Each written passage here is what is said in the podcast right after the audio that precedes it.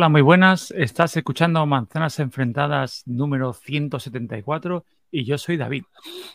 Muy buenas, yo soy Dani. Hola, muy buenas, yo soy Mac Trompa. Y yo soy el infiltrado Julio César Fernández. Me encanta este hombre. y es la hora de las La tortas. hora de las tortas.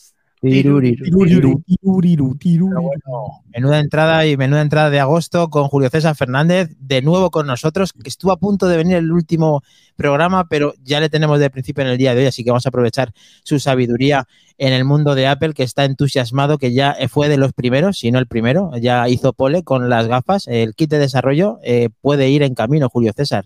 ¿Estás entusiasmado? ¿Crees que tienes posibilidades? Eh, a ver, yo no quiero adelantar acontecimientos. Creo que existen probabilidades, pero todos sabemos que los designios de Apple son inescrutables. Entonces, en fin, eh, yo tengo conocidos barra contactos que, bueno, podrían influir de alguna manera. No lo sé si servirá para algo o no. Eh, pero claro, es que es un misterio absoluto. Es decir, yo porque, o sea, porque aquí el key de la cuestión es, yo porque quiero las gafas de Apple, porque quiero la, el ordenador de computación espacial. Hablemos con propiedad. Eh, pues básicamente por varios motivos, ¿vale? Yo puedo ya, de hecho ya estoy trabajando con Vision OS. Yo ya estoy haciendo aplicaciones, estoy probando, estoy creando un programa formativo para nuestra academia. De hecho, en septiembre comenzamos una nueva formación. En realidad empieza en octubre, porque en septiembre hay una parte previa que es eh, grabada, pero en octubre y noviembre es la primera gran formación ah, del año académico para, para Apple Coding Academy que es el Swift Developer Program, que es un compendio del lenguaje Swift, de asincronía y uso de red, de Swift UI y este año además en, se ha incluido la introducción al desarrollo con Vision OS. O sea que nosotros empezamos ya fuerte directamente. De Bueno, hecho, en septiembre... eso es lo que, lo que te va a aportar, es que ya estés trabajando en ello, es una de las bases en las que Apple puede confiar en tu proyecto también. Exacto. De hecho, eh, tenemos un partner con una compañía que tiene muchísima experiencia en el tema de la realidad virtual, que es Virtual Voyagers, que eh, hemos movido para dar una, una, clase de Vision OS en septiembre, que está todavía un poco por cerrar, pero más o menos será por septiembre, uh -huh. en la Universidad Complutense de Madrid, ¿vale? Para mostrar a, bueno, pues a todo el que esté interesado y a los alumnos de, del máster de realidad virtual, etcétera, que tiene esta gente con la Complutense, pues puedan conocer este nuevo entorno. Entonces, claro, yo puedo desarrollar cualquier cosa que necesite sin necesidad de tener el dispositivo porque tengo un simulador. ¿vale? Entonces, ese simulador me permite hacer el más o menos 85-90% del trabajo. Pero hay ciertas afinaciones que no puedo hacer en el simulador, que son la integración y el funcionamiento de los gestos. ¿vale? Yo puedo simular gestos en el simulador, pero la forma natural de hacer los gestos no puedo hacerla si no tengo un dispositivo real. Y tampoco puedo integrar notificaciones que lleguen al dispositivo para informar al usuario de novedades si no tengo un dispositivo físico, porque los simuladores no soportan ese tipo de interacciones sobre entornos de producción real. Entonces, si yo quiero ver cómo, por ejemplo, nosotros estamos adaptando una plataforma educativa que vamos a lanzar en breve. En esa plataforma, pues tú tienes un vídeo flotante donde puedes tenerme a mí explicándote algo en un vídeo ya pregrabado y puedes tener o una ventana flotante en tu realidad o una ventana flotante con varios entornos que te envuelven, ¿vale? De una experiencia inmersiva de eh, aulas, distintos tipos de aulas, ¿vale? Que hemos creado en 3D, que queda pues un efecto bastante chulo. Uh -huh. Entonces, bueno, pues si yo quiero poder mostrar una segunda ventana donde el código que yo voy hablando de él se muestre debajo y tú puedas coger ese código y arrastrarlo a otra ventana para poder copiar y pegar y no tener que eh, copiarlo según lo estás viendo en el vídeo, yo necesito probar esa interacción de ver tocando una ventana, puedo arrastrar el texto, pegarlo a la otra, tal, cosas que con el simulador no puedo hacer. Absolutamente nada que ver. Si no tienes eso, no vas a poder eh, terminar de eh, lo que has programado, hacerlo funcional en el visor de Apple en el cual nuestra primera noticia viene muy, muy a colación de este, de este motivo, porque ya nos lo quería decir Treki23, que él siempre quiere, mm, pues eso, no es que quiere, parece que quiere tener razón diciendo que el visor no va a tener la fuerza que todos pensamos, eh, por lo menos Julio y yo, David y Mac Trompa, creo que todos estamos más o menos de acuerdo en el que Apple eh, ha depositado mucha confianza en este producto y quizá sea Mm, un éxito. Lo que pasa es que Treki piensa que no lo va a ser. Entonces, justo eh, quería que mostrásemos esta noticia, que no tenemos por qué ocultarla, y además que mejor que Julio, para que junto con David y conmigo y Max Trompa podamos opinar sobre ella, faltando nuestro podcaster, claramente. Pero bueno, vamos a intentarlo, Max Trompa. Pues sí, y antes de nada, eh, bueno, darle las gracias a Julio por querer venir al, al, programa. Y una frase que nunca pensé que podía decir, pero después de hablar con Mark Gurman, Yo también he hablado varias veces con él, gracias a, nuestro amigo Irra, que, lo he dicho un montón de veces, es un crack. Yo no sé, o sea, todavía es un misterio, como, o sea, porque es el único en toda España que ha conseguido ese contacto y además me consta que se lleva bien con él, que normalmente acepta las invitaciones a la primera y tal, que siempre se ha sentido muy a gusto. O sea, dijo, oye, ¿cuándo esto es el final de temporada? Dice, sí. Dice, ¿y cuándo vuelves? Dice, en septiembre, antes de la presentación. Dice, pues nos vemos en septiembre. Ahora, a tomar por, Esto no lo puede decir nadie, lo puede decir eh, pues Isla, Israel y, y, Apelianos, y ya está. Sí, sí. Te hay que decir una cosa, Gurman va más a Apeliano que Tereki viene al nuestro, ¿eh? bueno, bueno entonces, después de hablar con Gurman, que tenía yo ganas de decirlo esto, eh, Gurman comentó, Julio, que en principio los kits de desarrollo, él cree que serían alrededor de entre 1.000 y 2.000 kits de desarrollo y que eh, las empresas pequeñas, vamos a decirlo así, que lo tenían bastante jodido, que tenían que realmente, y no lo dudo, porque conozco tu trabajo, que presentar eh, un proyecto muy chulo, algo muy innovador, para que, para que Apple se lo, se lo pensara y que en principio estaba todo destinado a grandes, a grandes cuentas. Claro, lo que pasa es que Apple tiene que contactar conmigo, ¿vale? O sea, mi, solicitud es un texto de unas 2.000, de unas no, exactamente de hasta 2.000 caracteres, ¿vale? Donde tú explicas por qué quieres el kit de desarrollo.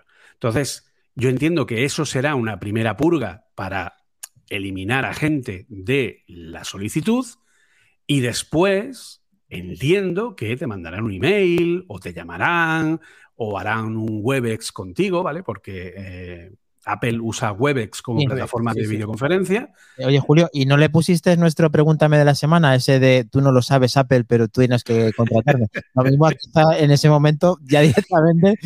No, no me cabían en los 2.000 caracteres. Entonces, yo les expliqué eh, las dos vertientes, ¿vale? Les expliqué, por un lado, que eh, lo queríamos para esta plataforma educativa y lo que os he contado a vosotros, etcétera.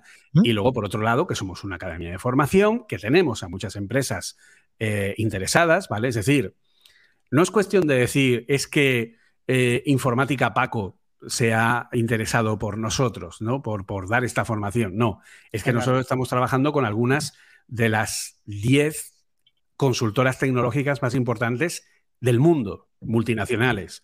Trabajamos con NTT Data, trabajamos con Accenture, trabajamos con Deloitte, trabajamos con Globant, que además con Globant somos partners educativos, tenemos un acuerdo firmado de colaboración a nivel de educación en el que, bueno, pues incluso nuestros alumnos tienen la oportunidad de hacer una entrevista y formar parte de una bolsa de trabajo eh, con esta gran consultora, que, insisto, es una de las 10 más importantes del mundo. Entonces, no es decir que es una academia al tuntum, no. Es una academia que, por mucho trabajo y esfuerzo, ha conseguido una buena posición y, claro, esto, pues obviamente es algo que a Apple le interesa. O sea, saber que yo puedo formar a estas grandes consultoras para que puedan empezar a realizar proyectos para este dispositivo o ofrecérselo a sus grandes clientes, pues hombre, creo que les interesa más que darle ese dispositivo. Es decir, le va a ser mucho más provechoso. En fin, es mi punto de vista, creo yo. No, no, creo que no esté muy descaminado. creo que va a ser más provechoso que me den a mí un dispositivo de estos para yo formar a Accenture, por ejemplo, en vez de que le den uno de estos a la Accenture y no sepan qué hacer con él. Porque nadie les puede formar para ello. ¿Ok? Sí, sí. Bueno, pues el caso es lo que decía, lo que decía McInerney, ¿no? Pues que eh, al final, eh, yo en el titular he puesto, ¿le tendremos que dar la razón a Trek 23? Y al final ponía, ¿no? La, me respondía a mí mismo en esta pregunta y le decía, sí, pero con matices. Eh, ¿A qué viene todo esto? Todo esto viene por la noticia que estáis viendo en pantalla, es que pues, los, los talleres, los laboratorios de desarrollo de Vision Pro que Apple eh, está, está, haciendo para, formar y para eh, enseñar a desarrolladores las Vision Pro y cómo pueden trabajar con ellas, están teniendo muy poca aceptación. Eh, y, ahora, yo te, y ahora yo te cuento. Esto es, a, pesar de que la noticia la pones en modo oscuro, esto es una noticia en modo amarillo. ¿Vale? Sí. ¿Por qué? Porque resulta que el único laboratorio para probar las lentes en todo Estados Unidos es el de Cupertino. Sí, sí, sí. Entonces, claro, por eso decía lo de sí, pero yo tengo un estudio en Texas, tengo un estudio en Nueva York, tengo un estudio en Washington, tengo un estudio eh, donde hacen todos los dulces, en Muchachuche, tengo un montón de en donde sea, ¿vale? ¿Y qué sucede? Pues que tengo que hacer un viaje para irme a California. Pues mire usted, señores de Apple, no ábranme ustedes otros laboratorios en Nueva York, que está en la otra, la, otra costa, en la costa este, ábranme ustedes uno por el centro. De hecho, en Europa, el único laboratorio de prueba que hay es en Londres. O sea, yo tendría que irme a Londres a, a poder probar esto. Entonces, Cupertino, Londres, Múnich, Shanghái, Singapur y Tokio, señores de Apple, creo que se han quedado un poquito cortos. Ahí está. Sí, sí, sin duda. De, ahí lo de sí con matices, es decir, sí que es verdad que de momento pues está teniendo una aceptación relativamente baja, pero la está teniendo muy baja por el motivo que muy bien acabas de expresar tú, y es el que eh, hay un solo eh, taller donde pueden hacer estas demostraciones, está eh, en, bueno, pues en, Cupertino, y la gente pues se tiene que pagar el viaje para ir allí. Otra cosa diferente es como cuando te invitan a las presentaciones y demás, que creo, si no me equivoco, las invitaciones de prensa van a costa de, Apple. Sí, sí, sí, Apple te lo paga todo. Pero es que aparte hay otro tema muy importante, ¿vale? Como bien sabéis, yo soy formador y sé perfectamente cómo funcionan las empresas, ¿vale? Y ya os adelanto, el 90% de las empresas no van a empezar a hacer software para este dispositivo hasta dentro de al menos un año. Porque ahora todavía están intentando entender qué es esto. ¿Vale? Solo grandes, o sea, no grandes empresas, solo empresas que tengan un producto que ya esté hecho para otra plataforma, como Meta, por ejemplo, y que puedan adaptarlo rápidamente a este dispositivo para estar en momento cero, empresas grandes como Disney, que ya sabemos que lleva bastante tiempo trabajando en esto porque se ha convertido en un partner importante y entiendo que Amazon o incluso Netflix podrían también estar interesados en usar este dispositivo. de momento no. Pero de momento no, por lógica, porque si el dispositivo es compatible con las apps sin tocar una sola línea de código en un modo iPad, Vision OS funciona exactamente igual que el Mac.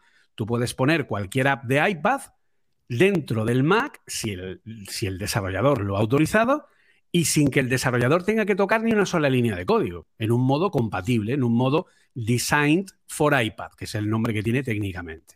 Este modo existe exactamente igual en Vision OS, por lo que Netflix no tiene que tocar una sola línea de código para que su app funcione dentro de este entorno. Y lo que se propone, eh, Julio, que eso lo harán casi todo el mundo, por lo menos compatible con que, mínimo tengan la del iPad en el Vision OS como, como, como comienzo, digamos.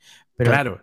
Entonces, en el momento en el que la gente empiece, porque ahora mismo no se sabe nada, Netflix, como muchísimas grandes empresas, están esperando a ver que este producto llegue al mercado, que se asiente, ver qué éxito tiene o no, qué interés tienen los usuarios, si hay muchas descargas provenientes de este dispositivo, para valorar si merece o no hacer una inversión.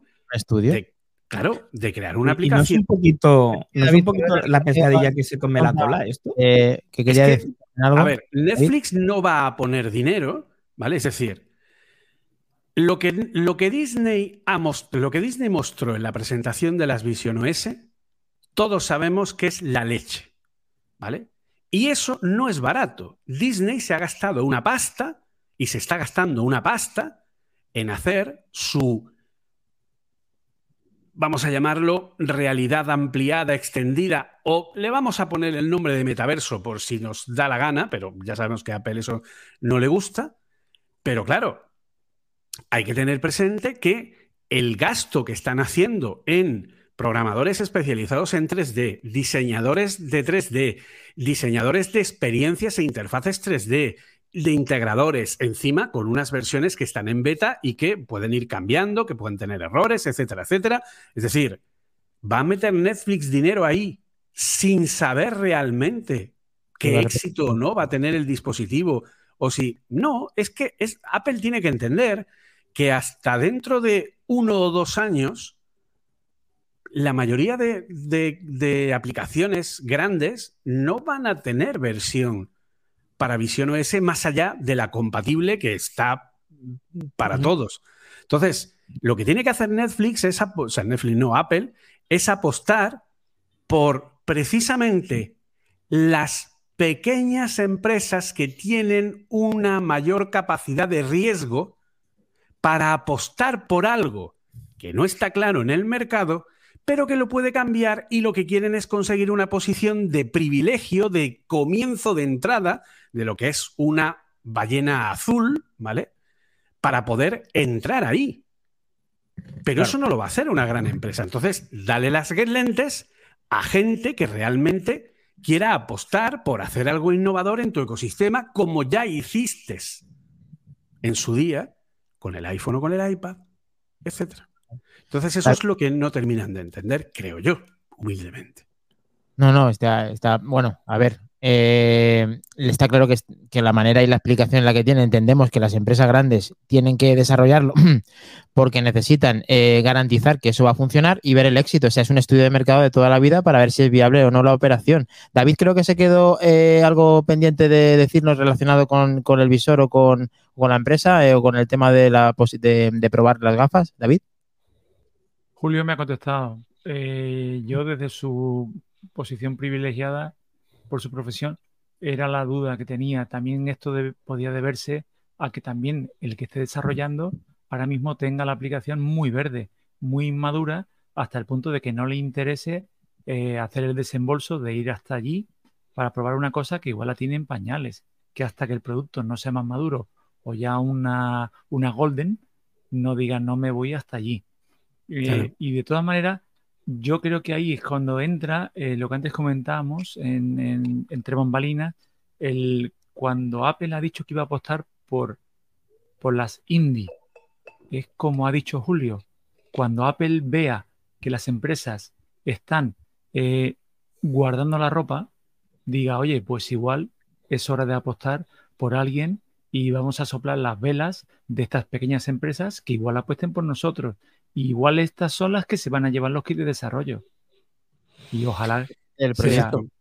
Mm, a ver, que, claro, y también yo sé que esto suena muy, mm, a muy de porque yo lo valgo, ¿vale?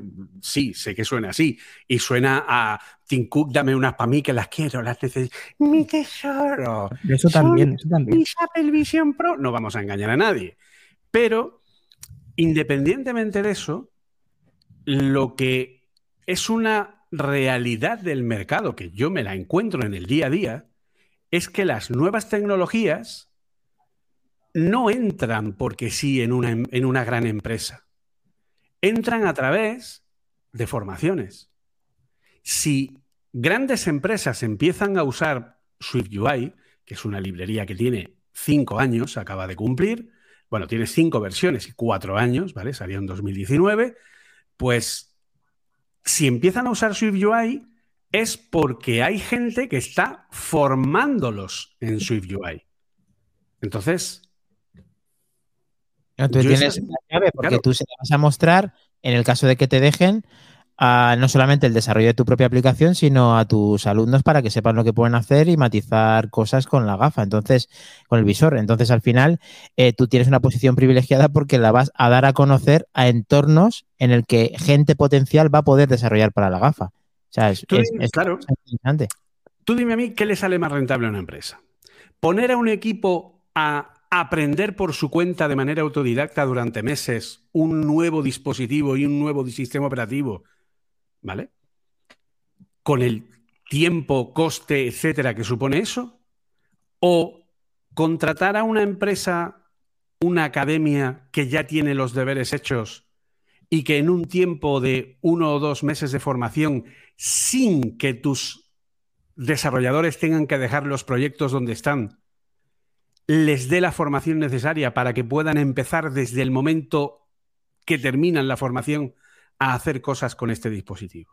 Es que el paradigma es totalmente distinto. Sí, sí, sí, coincido. Además, eh, después de esta noticia que, que, todo el mundo entendemos que Apple debería de haber puesto más facilidades a la hora, no solamente de que le lleguen los kits a la gente que quiera hacer algo con las, con las gafas, que sean más unidades. Lo que sí también es que eh, tenía que haber puesto muchos más eh, pruebas, como, como llamados, más eh, laboratorios, como eran Mac, lo, que, lo que habían puesto en el, resto del mundo, que era el Cupertino, ¿eran estudios o eran laboratorios, no? Laboratorios. laboratorios, sí. hagan como lo hagan, especialmente le va bastante bien porque justo ha terminado el cuarto, el quarter, este, como, cuál es el que corresponde, Mac Trompa, porque la, la noticia son resultados de Apple nuevamente en el trimestre. Es el tercer trimestre pero el segundo del año, porque el año natural de ellos en, cuanto a lo que es facturación empieza en, marzo o acabaría en febrero, eh, dilo como quieras. ¿Y entonces cómo les ha ido, más trompa? Cuéntanos. A ver, mal no les ha ido. No, ¿no? Mal no les ha ido. La compañía ha registrado ingresos por 81,8 mil millones de dólares, ¿vale? Con una ganancia de 19,9 mil millones. Es decir, 1,26 eh, dólares por acción. Básicamente, un dineral. Eso no quita de que eh, si pones la noticia que ha pasado por el privado, lo verás en, en, en, el quesito. En quesitos, ¿vale? Que quizá te va a, ser, va a ser más visual y más sencillo para todos.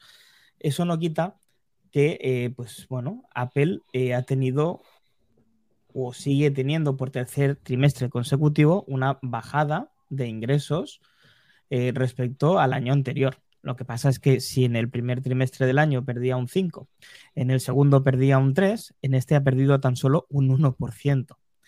Pero estamos hablando de una empresa que no quiero hacer halago de ello, pero es que es cierto, al menos no ha tenido o no se sabe esa cantidad de despidos masivos que sí han tenido las otras tecnológicas importantes, como puede ser Google, como puede ser Facebook o Meta en este caso, entre otras muchas, ¿vale? No, no, Apple, no ha despedido a nadie. Apple ha, no cerrado, pero reducido las contrataciones, pero no ha despedido a nadie.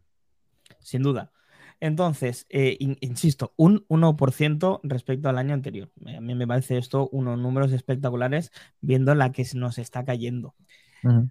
Otra cosa que ha bajado y ha bajado bastante es eh, los ingresos por hardware, ¿vale? En este caso ha bajado un 7% con un Mac y un, en, iPad un 20% y en iPhone un 2%. En iPhone un 2%. Vuelvo a recalcar, ese iPhone que yo fui el primero en decir que madre mía, que han subido precios en Europa, que se van a comer aquí, que van a vender poco, que no han bajado el iPhone 13, que lo han mantenido de precio. Bueno, yo lo dije en su momento, quien tiene boca se equivoca y los números me siguen dando zascas en toda la, en toda la cara. Sí, están haciendo mención también a una noticia que es relacionada con, este, con esta cuenta y con esa pérdida en los iPhone, de que los planes que están incluyendo en todo el mundo relacionados con la financiación a dos años y tres años hacen que sea muy difícil eh, ver exactamente cuánto se está eh, renovando y, exactamente cuánto se están contratando. Mm. Pero sin embargo, estamos viendo en esta gráfica, el que esté viendo el directo o luego el diferido en vídeo, lo que acabas de decir, muy interesante, menos 5%, menos 3, menos 1, o sea, la curva vuelve a recuperar para que realmente vuelva a ser el éxito que mantiene el iPhone, que es la joya de la corona hoy en día de Apple, pero que también están subiendo otro tipo de servicios como justamente los servicios, eh, la redundancia. Sí, sí, los servicios es el récord eh, de toda la historia de Apple.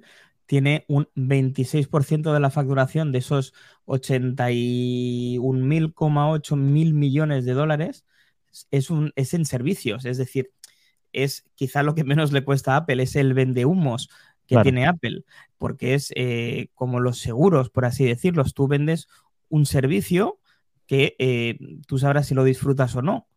O en este caso en el de seguros, que también entra ahí el Apple Care, si lo vas a hacer, eh, si lo vas a utilizar o no. Pero de momento te lo han vendido. Entonces tiene un 26% de, de esa facturación y es lo que seguramente mayor ganancia le produce a Apple. Em, en cuanto a quería nombrar a una persona Pero que le he robado. Perdóname un segundito. Eh, ¿Vosotros sois conscientes de lo que es 81.800 millones de dólares ganados en un trimestre? No. O sea, es imposible ser consciente de eso. No, no, no lo sabemos, Julio. la verdad es que no, O sea, ¿sois conscientes que Amazon gana... En un buen trimestre. Amazon en un buen trimestre no llega a los 10.000 millones. Amazon, en el mundo. Que ya es, ¿eh? O sea, que ya es. Entonces, a mí me hace una gracia maravillosa cuando dicen, no, es que Apple ha dejado de ganar, ha tenido una caída del 6%, las, las ganancias. Ah, Dios mío. Porque esa noticia vende, Julio, pero es que esa noticia vende. Era mejor que más trompa, más trompa. 1.800 millones, estamos locos. Loquísimo. O sea, para que nos hagamos una idea, por, por ponerlo en contexto, ¿de acuerdo? La película más taquillera de la historia, que es Avatar, ¿vale? Le quitó el puesto a Avengers Endgame durante un tiempo, pero ahora mismo vuelve a ser Avatar, porque se estrenó en China hace, hace no demasiado. Está en los 2.900 millones de dólares. La película más taquillera de la historia. Avengers Endgame 2.800. ¿Sabéis cuánto pagó Disney por Lucasfilm por las marcas de Star Wars, Indiana Jones, etcétera, etcétera, cuatro mil millones de dólares. La compra de Disney por parte de, o sea, la compra de Fox por parte de Disney eran 28 mil millones de dólares. Ninguna de esas cantidades llega a lo que Apple gana en un trimestre, solo un trimestre. Increíble solo por ponerlo en, posición, porque claro, llega un momento en el que perdemos la perspectiva. ahora ya lo vamos entendiendo mejor, aunque tampoco es que nos posicionemos mucho más. Dice que si, eh, perdonad a todos los que estáis escribiendo en el chat, eh, saludamos a Marquintos, a Chendorro, que me ha gustado este comentario que te ha dicho antes, Julio, dice, Julio quiere justificar tu kit de desarrollo. No, Julio, está, venido aquí. No, tiene, razón, ¿para qué, vamos a, ¿para qué vamos a decir que no? no, no, sí, es un usuario eh, Prime total. Marquintos, ¿quién mejor que Julio para probar el kit de desarrollo? Es lo que te decían antes. Eh, también saludos a Johnny Ted 79 y también eh, que decía que si comparásemos eso con eh, en cantidades de un euro para hamburguesas de un euro en McDonald's, decía Johnny Jones, no nos caben en ningún sitio esas hamburguesas del McDonald's, se vuelven locos como cuando Steve Jobs pidió aquellos cafés en la presentación del iPhone. ¿Tú sabes cuál es el, el, dato más importante de lo, que, de lo que dio ayer Apple? No es un dato económico. Es el dato de que Apple ya tiene mil millones de suscriptores. No, te me avances, no te me avances. Hay millones de suscriptores que vienen eh, spoileados, pero que se van a contar. Y además Julio César nos da la exclusiva, o sea que perfecto, está bien, está bien. Pues eh, como os decía, yo quería nombrar a Javi De todas maneras, perdóname un momento, Albert, es que antes de pasar a, la siguiente, a la siguiente noticia, no, cuando hacemos lo de... No es pasar, no es pasar con lo, del, con lo de los cuadros, las cuñas, los casitos, que a nosotros nos encanta, que cada trimestre disfrutamos de todas maneras, en el grupo nuestro Telegram, eh, alguno ya quería ponerle la lápida, ya estaba tallando por el iPad porque había tenido unas malas cifras. Sí. Y, y es que estas cifras solo nos gustan a nosotros. El tema de los cuartos y valorando. Para valorar de verdad un producto hay que hacerlo, bueno, y ni siquiera al año. Hay que tener una evolución. Pero tú ten en cuenta, por ejemplo, el iPad, que sí que es verdad que ha vendido menos. Pero el iPad, al igual que el iPhone, es un producto muy estacional. El iPad tiene un pico de venta que es cuando, por ejemplo, se compran para los colegios, que se compran de mil en mil y tiene unos picos de venta muy gordos. Y luego tiene caídas, igual que el iPhone. El iPhone ahora viene una muy fuerte. Entonces, valorarlo por cuarto es muy complicado. Es muy complicado. Para Sí que gráficas. es verdad que nos aportan, para las gráficas es muy complejo. Lo que es, lo que es evidente es hacerlo anualmente. Lo que es brutal es la cifra, la cantidad. Como ha dicho Julio, hablar de, de plata, hablar mil millones de suscriptores, 88 mil millones, 81 mil millones de ingresos, eso es brutal. Pero luego el porcentaje en cuanto a servicio, en cuanto a tal, es que eso es muy estacional, eso va cambiando mucho. Ahora, Es variable. Servicios, que siendo el final del iPhone solamente recupere ese menos 1%. Pero ahora sí, es verdad que también nos lo estaba diciendo Penumbra74, que se ha incorporado también al directo, que es Mr. iOS en nuestro grupo de Telegram también. Vemos en la gráfica cómo podemos explicar que el iPad caiga un 20%. Quizá por el tema de los colegios, quizá por el tema de las ofertas, de la renovación. Justo es lo que quería comentar. Cuando estuvieron aquí los amigos, los compañeros de Apeliano, que comentamos lo. eh, había sido al revés. El iPad era lo que más había crecido, que era un 20, que lo había perdido el Mac. Y Por eso además, lo digo. es más difícil de renovar un iPad eh, constantemente que un iPhone. Eh, entendemos que sí, que tiene más, bueno, las dos tienen más o menos la misma vida, pero es un producto que quizá se renueve con menos frecuencia que el iPhone, incluso. Eh, no sé si estamos todos de acuerdo de esto. Más o menos, yo os quería dar datos, Sí. si me permitís. Eh, y voy a dar datos que se los he robado a, Javi Lozana en Twitter, que ha escrito un, muy buen post y me he quedado con él, ¿vale? Y entonces os voy a decir un par de cosillas, un par de datos que no suele ser lo habitual. Y os comento. El iPhone bate récords en el trimestre de junio en toda una serie de mercados emergentes. ¿Sí? Gente donde teóricamente se vende poco, pero ahora se vende más. ¿Vale? Bate récords. Claro, falta saber si son los mismos récords que decíamos Trek y yo el otro día. Si se venden dos, si se venden cuatro, es un récord. Eh, faltaría vender, eh, o sea, faltaría saber unidades. Pero bueno, además de esos mercados emergentes, en Francia y Países Bajos y Austria, bate récords de ventas. ¿Vale? En Mac sí que han bajado los ingresos. Han pasado mm, de, 6.000 de 7.400 millones el año anterior a 6.800. Lo hablas así y dices, joder, es un pastizal y tal. Pero es que casi la mitad de la gente que ha comprado un Mac en este trimestre son nuevos en ese producto. Nunca habían tenido un Mac. ¿Vale? Eso es importantísimo tenerlo claro. Eso es sembrar. ¿Vale? Eso es sembrar. Además, es lo que le, es lo que le he contestado yo. Apple tiene una satisfacción del producto del 98%. Ujú. A ver qué empresa del mundo tiene un 98% de satisfacción de producto. Pero no se queda ahí el amigo Lozana. Nos dice, Apple experimenta un crecimiento en la categoría de wearable- eh, wearables, hogar y accesorios. Dos tercios de los clientes de Apple Watch nuevos son eh, clientes que nunca habían tenido un Apple Watch. Ya sabemos qué tienes que tener para tener un Apple Watch, además. Efectivamente. ¿Vale? Entonces, eh, a mí me ha parecido brutal estos datos. Y estos datos normalmente no salen reflejados en las otras eh, páginas web que normalmente consultamos Pues nosotros, son- Night for son muy Mac, difíciles. Mac Rumors y estas cosas, ¿vale? Las unidades son muy complicadas de saber. es una barbaridad de, de- de- de- de siembra. O sea, Apple eh, dentro de un año o de dos va a ver como esta gente que ha comprado productos que quizá hasta ahora no tenía, va a decir, hombre, pues quizá de aquí un año, de aquí dos, me vuelvo a comprar un Mac o me vuelvo a comprar un Apple Watch.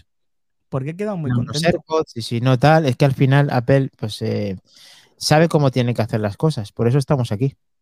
O sea que Apple Eso no pasó sabe- antiguamente con el, con el iPod.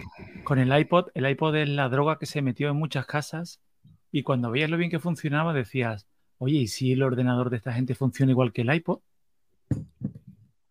Yo fui ese. Yo era un yo, puto yo. hater de Apple. Yo no, yo, que- no, no, yo con el iPhone. Hasta que en su momento alguien me regaló un, un iPod eh, nano Y te metió en la droga. Qué bien va esto. Y luego fue el móvil. Y luego fue el Mac. Y luego fue el iPad. Y ya Eso lo tienes que contar así, Albert, tapándote así. Y luego Yo en la tienda siempre les digo, hago dos preguntas, ¿no? Hola, ¿qué tal? ¿Cómo están? Bien, gracias. Y dos, eh, Apple o Windows. Y me dicen, Windows, digo, bueno, pues no pasa nada, todo el mundo tiene derecho a equivocarse. Se ríen, jajaja. ¿Pero por qué dices eso? Digo, porque si yo tuviera, eh, si Apple tuviera lavabos, yo tendría un lavabo Apple en mi casa. No sé por qué, pero lo tendría. y es cierto, todos, los cuatro que estamos aquí ahora en pantalla, más los que están viéndonos ahora en, en directo y los que nos escuchan, muchos tendríamos ese lavabo Apple en casa. Pero es que, a ver, tenéis que tener en cuenta una cosa. ¿Vosotros nos habéis fijado que en los últimos dos, tres años aproximadamente, el mensaje de las presentaciones de Apple, yo creo que desde que, desde la pandemia más o menos, que fue cuando empezaron a hacer los eventos grabados, ¿vale? El mensaje bajó de nivel. Es decir, pasó de ser un mensaje para clientes de Apple a ser un mensaje para captar nuevos clientes para Apple. Nosotros hemos oído en muchas presentaciones de los últimos años, incluida la WDC, a Apple contarnos que se puede copiar un texto y pegarlo, copiar un texto en el iPhone y pegarlo en el Mac. Oh, Dios mío, ¿por qué te cuentan eso que todos los que estamos aquí lo sabemos? Porque ese mensaje no es para ti, es para el posible nuevo cliente. Entonces, obviamente eso tiene su repercusión. Es decir, Apple ha tocado techo en la venta a sus seguidores y sabe, como muy bien ha dicho Trompa, que si Apple saca lo que sea, ¿vale? Saca, pues, yo qué sé, mm, en fin, un Satisfyer, un iSatisfyer, pues también lo vamos a comprar, ¿de acuerdo? Entonces. Puede que sí, Una manzana Satisfyer. Exactamente. lo veo, lo veo. Es por el, el museo, ¿no? Entonces, ese es el kit de la cuestión. Nosotros ya estamos convencidos. A nosotros Apple no nos tiene que convencer para comprarnos un M2 Pro o para comprarnos un nuevo iPad, porque nosotros ya cuando nuestro iPad se queda viejito, queremos uno nuevo. Cuando nuestro iPhone se queda viejito, queremos uno nuevo. Cuando nuestro Mac eh, Intel ya eh, se confunde con el paso del pasillo aéreo que pasa por encima de tu casa, pues dices, mira, quiero uno que sea silencioso y te vas a Apple Silicon. Nosotros ya estamos convencidos, no somos clientes de Apple en cuanto a marketing. Las presentaciones las han adaptado para posibles nuevos compradores, como lo que estaba diciendo Mac Trompa, y entonces bajar el nivel, no el nivel en cuanto a la presentación, que quizá también haya bajado para que nos guste a todos, eh, pero que realmente sean su portal a la novedad que todo el mundo quiere fuera del entorno ya que de Apple. Y saludamos a Apple lo cuenta para la gente que aún no es cliente de Apple. Fritz, buenas. Eh, has venido a tu casa, Manzanas Enfrentadas. Estamos disfrutando de julio y de los resultados financieros de Apple. Eh, contando un poquito todo. Estás eh, muy buenas, Pris. Chicos, queridos, ¿cómo les va? Un saludo a todos. Julio César, bienvenido a tu casa de Manzanas Enfrentadas. Muchas gracias. bueno, nada, me acabo de unir a la, tertulia, así que los escucho para, para poder opinar porque recién acabo de entrar. Perfecto. Hablábamos de números que ya estábamos eh, analizando por qué ha podido ser todo esto y la verdad es que sí, analizando un poco esos vídeos, eh, chicos, ¿habéis dado con eso de que estaba diciendo Julio? ¿Pensáis que eh, las presentaciones son captaciones para nuevos clientes? No está mal tirada esa, yo las volveré a ver para analizarlo, la verdad es que tiene sentido. Claro que tiene yo sentido. Lo comenté, es que todo va en ese sentido, todo en la corriente nueva de Apple, ¿por qué ahora todo parece un iPhone? Porque ahora el iPad, el Mac, porque la gente ya sabe usar el iPhone. Ah, ah, ya lo ah, dijimos. Jodido a los que llevamos tiempo usándolos, porque hay mucha gente que se queja de eso también. Eso lo dijimos. ¿Por qué me han cambiado ahora los ajustes del Mac que los llevo usando para que sean los mismos que los del iPad y para que sean los mismos que los del iPhone? ¿Por qué? A nosotros, Julio, la persona que llega y le compran a los. Eh, David, nos pueden hacer lo que quieran, porque no nos vamos a mover. Es que eso también lo saben. Exacto, pero como bien ha dicho Julio, nosotros ya nos tienen como, exacto, como el chiste del, del, pobre cojo y el toro, ¿no? Vete por los otros que a mí ya me tienen, ¿no? Pues esto es igual, ¿no? Yo creo que definitivamente tenemos que crear aquí una sección, los chistes de David, para prepararnos, definitivamente. No, pero es que es muy, gráfico. Siempre es saca un chiste para, para todo, para todo. Es así. Es, el, nosotros, es, que, es, que, era, es que este es un chiste que contaba mucho en San Fermín, el pobre hombre que va con la pata de palo que se le enreda en una alcantarilla, ¿no? Y, ve que viene el toro y dice, vete por los otros que a mí me tienes seguro. Pues esto es igual. Al, están intentando captar un público nuevo, como bien ha dicho Julio, porque nosotros ya no tienen, nosotros no podemos hacer la perrería esta de que nosotros podíamos ir a los ajustes con los ojos cerrados y cambiábamos cosas, pero ahora nos lo han cambiado todo. Ahora lo han puesto, pero en cambio el que viene de un iPhone coge un Mac y te lo sabe cambiar todo. Sí. Todo sabe dónde está.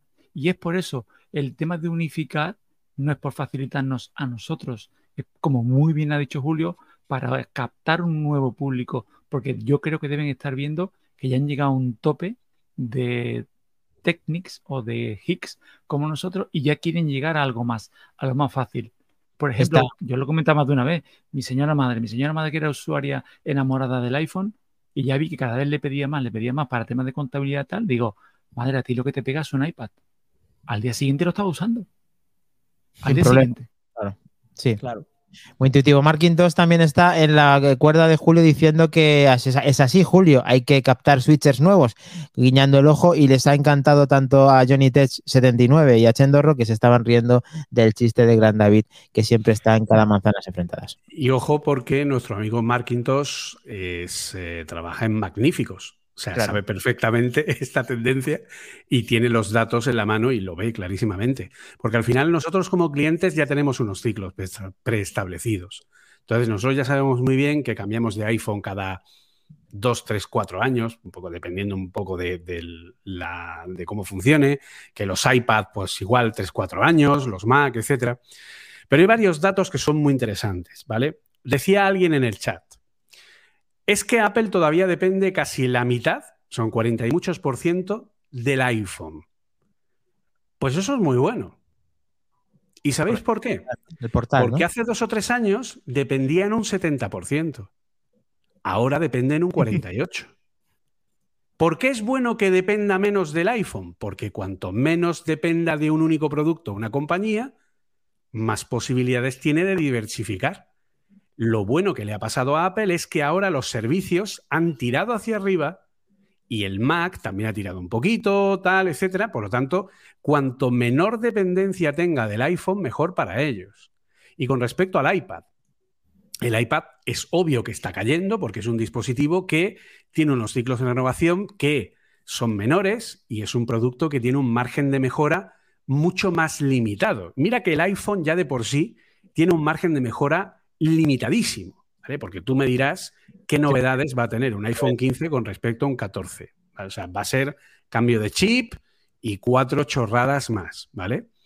Pero nada realmente especial. Ni siquiera si pusieran, que no creo que lo hagan este año, ese, ese diseño que se rumorea sin bordes y tal, que, bueno, en algún momento sabemos que va a llegar, pero no veo yo que este año Apple lo vaya, lo vaya a hacer.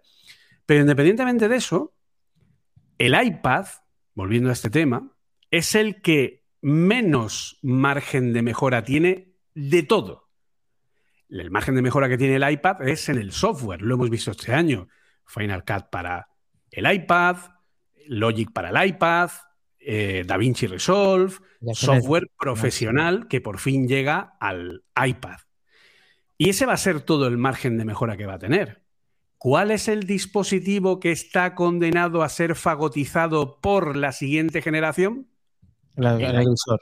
El visor también, ¿no? Es el iPad el dispositivo que va a ser comido por el visor. Ahí justo también decía mención misterios de eso. Y, efectivamente, eh, eh, hay productos que es mejor que no dependan directamente de uno solo, aunque sí ha sido la llave, como hemos dicho todos al principio con el iPod, que mucha gente al tener un producto de Apple, da igual cual sea, en este caso, en muchos ha sido el iPhone, que es lo que más usamos a lo largo del día, el que te abre la puerta al resto de dispositivos. Eh, luego ya el ciclo de rotación de cada producto y de cada persona influyen, lógicamente, y aquí en estos resultados se ha visto reflejado en muchos porcentajes de los que hemos estado hablando. Así que eh, yo creo que, a no ser que Pris eh, y alguien más quiera comentar sobre el tema, pasamos a la siguiente cuestión. Yo quería preguntarle una cosa. Dale, Priscila, dale. Perdón, este, no, quería, quería hacer un, comentario porque efectivamente la renovación del iPhone, em, yo pienso que eh, la renovación no es obviamente para los que queremos eh, actualizar nuestro teléfono todos los años. Como decía Julio, eh, los dispositivos y las presentaciones están hechas para enamorar al cliente, ¿no? Entonces, probablemente yo como poseedora de un iPhone 11 no, digamos, eh, perdón, de un, iPhone 14, no quiera pasar inmediatamente al iPhone 15, pero probablemente en el iPhone 17, cuando ya yo vea que realmente me justifica dar un salto, lo voy a hacer. Lo, comentamos siempre en el grupo, que en este momento yo tengo un iPhone 11 que me va bien, pero ya me, ya me, me estoy sintiendo limitada en un par de cosillas. Probablemente si el iPhone 15 me enamora, obviamente voy a dar el salto, pero porque ya lo he amortizado durante todos estos años, ya está recontrapagado, ya está recontrautilizado y yo necesito algo que me justifique ese cambio. Entonces, a esa parte, a esa parte eh, eh, quería llegar. Está claro. Yo coincido contigo, aunque es verdad que ya te me mueves en una espiral y dedicando y gustándote, muchas veces compramos el producto aunque realmente podías estar perfectamente con uno anterior sin que pase absolutamente nada. Eh, totalmente de acuerdo, Priscila. Y otra eh, cosa, otra cosa, Dani, perdona que te interrumpa, y de todas maneras, eh, yo creo que Apple no quiere que tengamos todo en un solo producto, porque al, analizarlo de todas maneras, es una empresa que quiere vender, vender, vender. Entonces, yo tengo el iPhone para una cosa, ¿verdad? Yo tengo el iPad para otra cosa. Probablemente tenga el visor para otra cosa. Tengo el MacBook para otra cosa. Entonces, está claro. Entonces, ellos nunca van a sacar algo que me, que me unifique, ¿no? Para, porque les interesa vendernos, porque lo vamos a comprar. Pero, pero por eso los servicios tienen cada vez más peso. Claro. Porque Apple sabe que hoy, Priscila, tienes toda la razón, pero dentro de siete, seis, siete, ocho años, ya no. Pero no porque Apple no quiera seguir vendiendo varios dispositivos a cada usuario. No, no. Es porque el mercado va a tender a unificarlo todo en uno solo.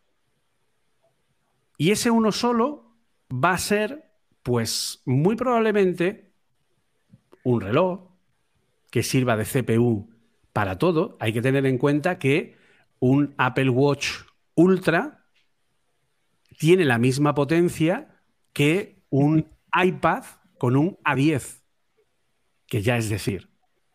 Entonces, en 7-8 años, un Apple Watch podrá tener la potencia de un M1 o un M2.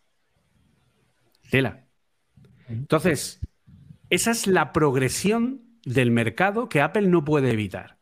El mercado va a tender a ir fusionando y a ir creando un, vamos a llamar, única forma de conexión a todo.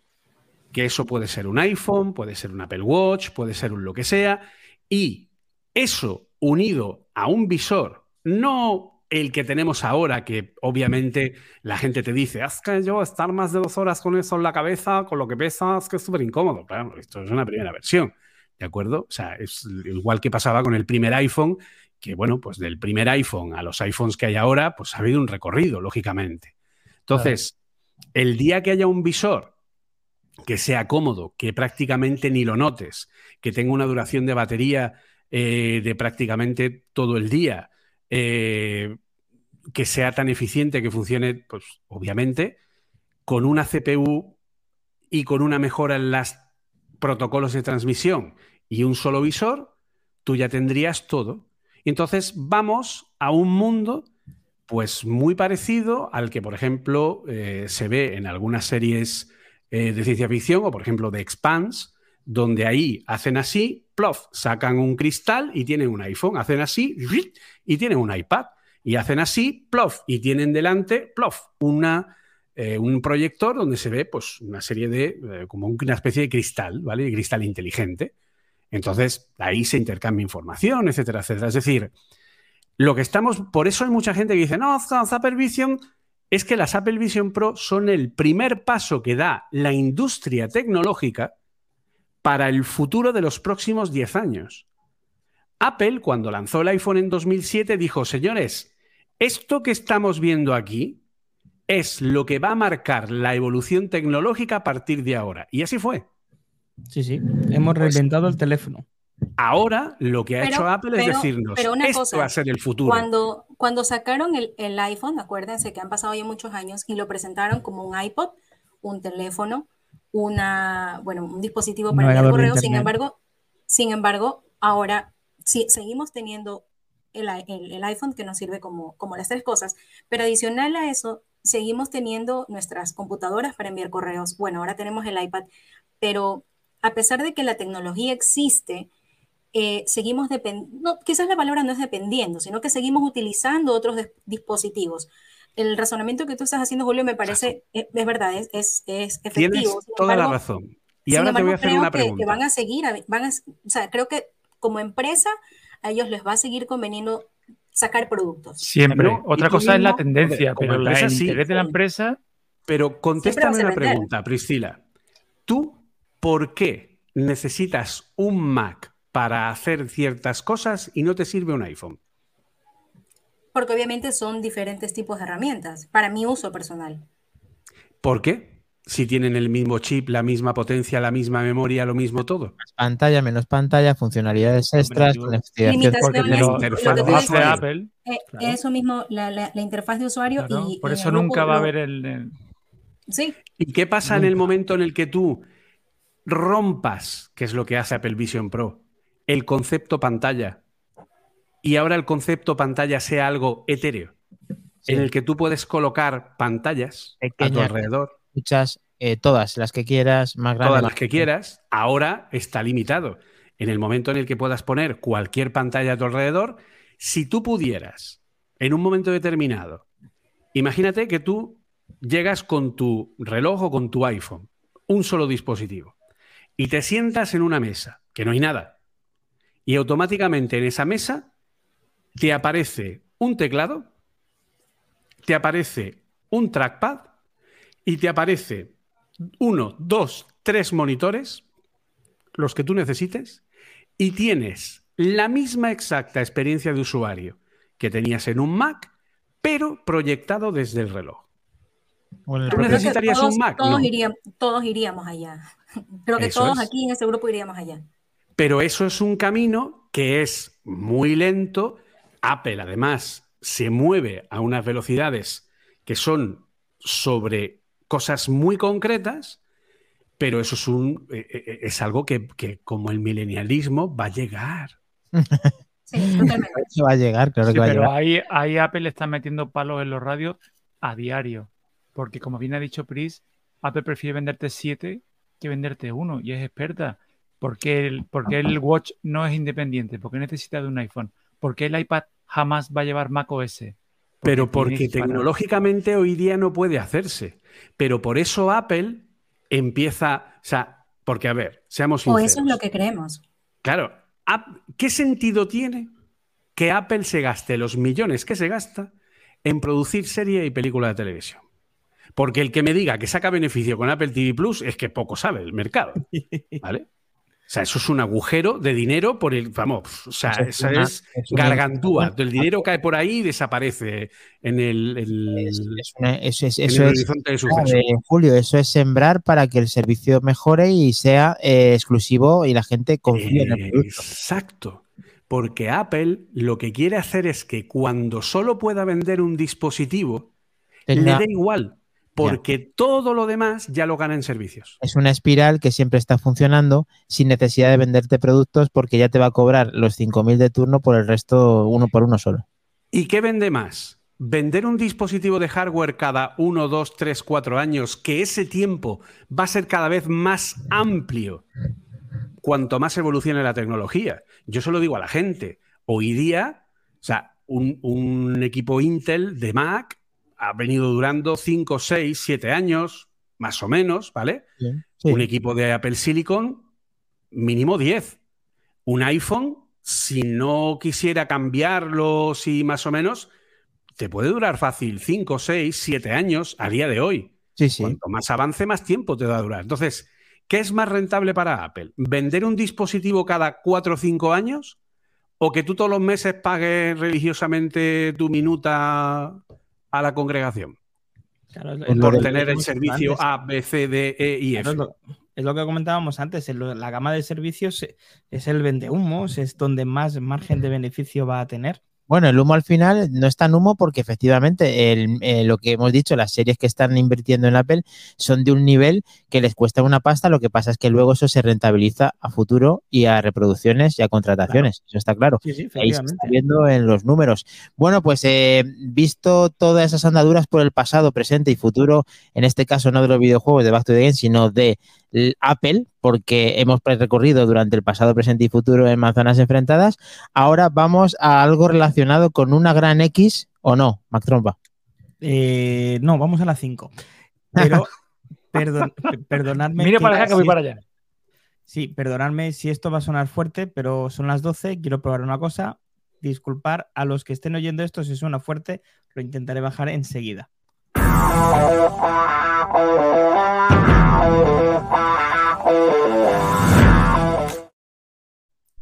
Y es que ya son las 12 y son la hora de los unicornios. Nos hemos hecho muchas de las cosas ¿eh? que ha dicho Julio, a día de hoy suena eso, ahora de los unicornios, a pesar de que cada día van más hacia ese tipo de cosas. Pero eso es porque os falta visión. Pro. claro. a, alguno de esta casa sí, no precisamente a los que estamos hoy aquí, pero efectivamente sí. Bueno, pues Julio la había avanzado antes, por eso le decía yo que por favor no me reventara el guion, porque la gente viene y además viene a pecho descubierto, no, no nos pide guion ni nada, y, pobres a veces pues se avanzan ellos mismos. Y es que en la rueda de prensa donde presentaban los números de Apple, se ha dicho que por primera vez se ha llegado a las mil millones de suscripciones de pago y récord total de dispositivos activos.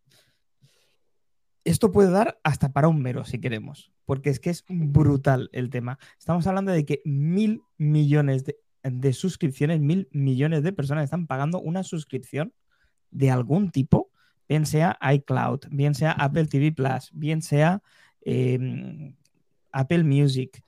O todas, como yo. O todas con el Apple One, ¿verdad? Eh, están pagando algún tipo de eh, euro, dólar, yuan o lo que sea que quieran pagar a Apple.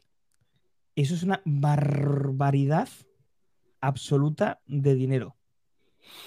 Bueno, es que lo empiezas viendo como. Eh, si tú ahora mismo el iPhone no es que te haya parecido ni caro ni barato, pero confías en la plataforma y la manera y la integración que tienen los servicios de Apple y de vendértelo, y si incluso el más pirata del lugar, que yo he podido llegar a serlo experimental y pirata, llegas a pagar el Apple One con gusto, es cuando realmente te han tocado y te han dado en el bebé diciendo, es que hasta el más pirata de todos nos va a pagar el servicio. Y efectivamente, aquí está un servidor desde el primer día de Apple One pagando y a gusto. O sea, increíble. O sea, el éxito, el éxito, ya sabéis, la auténtica salud, el bienestar, lo tenemos aquí. Ramón de Pitis. No, no está aquí, es, es, Priscila, perdonad. No, es. Respecto a las eh, al, número de, de, de, millones de dispositivos activos, hablamos de que por primera vez se han superado los 2.000 millones de dispositivos activos. 2.000 millones de dispositivos activos. Es una aberración de dispositivos de Apple funcionando por el mundo. Cierto no hay nada que podamos decir para explicar que Apple eh, parece que está haciendo las cosas bien y hasta los que no pagábamos o nos costaba pagar, estamos pagando. Estamos casi, casi también de acuerdo. Dicho Sin embargo, a mí me llama mucho la atención la, la respuesta que ha dado Tim Cook a la pregunta de qué está haciendo Apple con la inteligencia artificial generativa. Y Tim Cook ha dicho que a día de hoy el I la inversión de I más D más grande que tiene Apple sí, es en IA generativa. sí.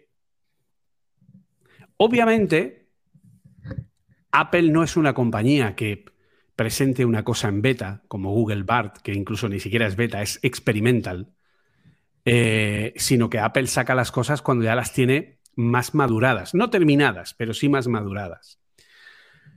Pero bueno, la verdad que es bastante interesante. Y aquí, aunque supongo que lo habréis contado aquí en el pasado cuando salió la noticia, es bastante curioso contar un poco la historia desde el punto de vista del desarrollo, de dónde viene esto, ¿vale?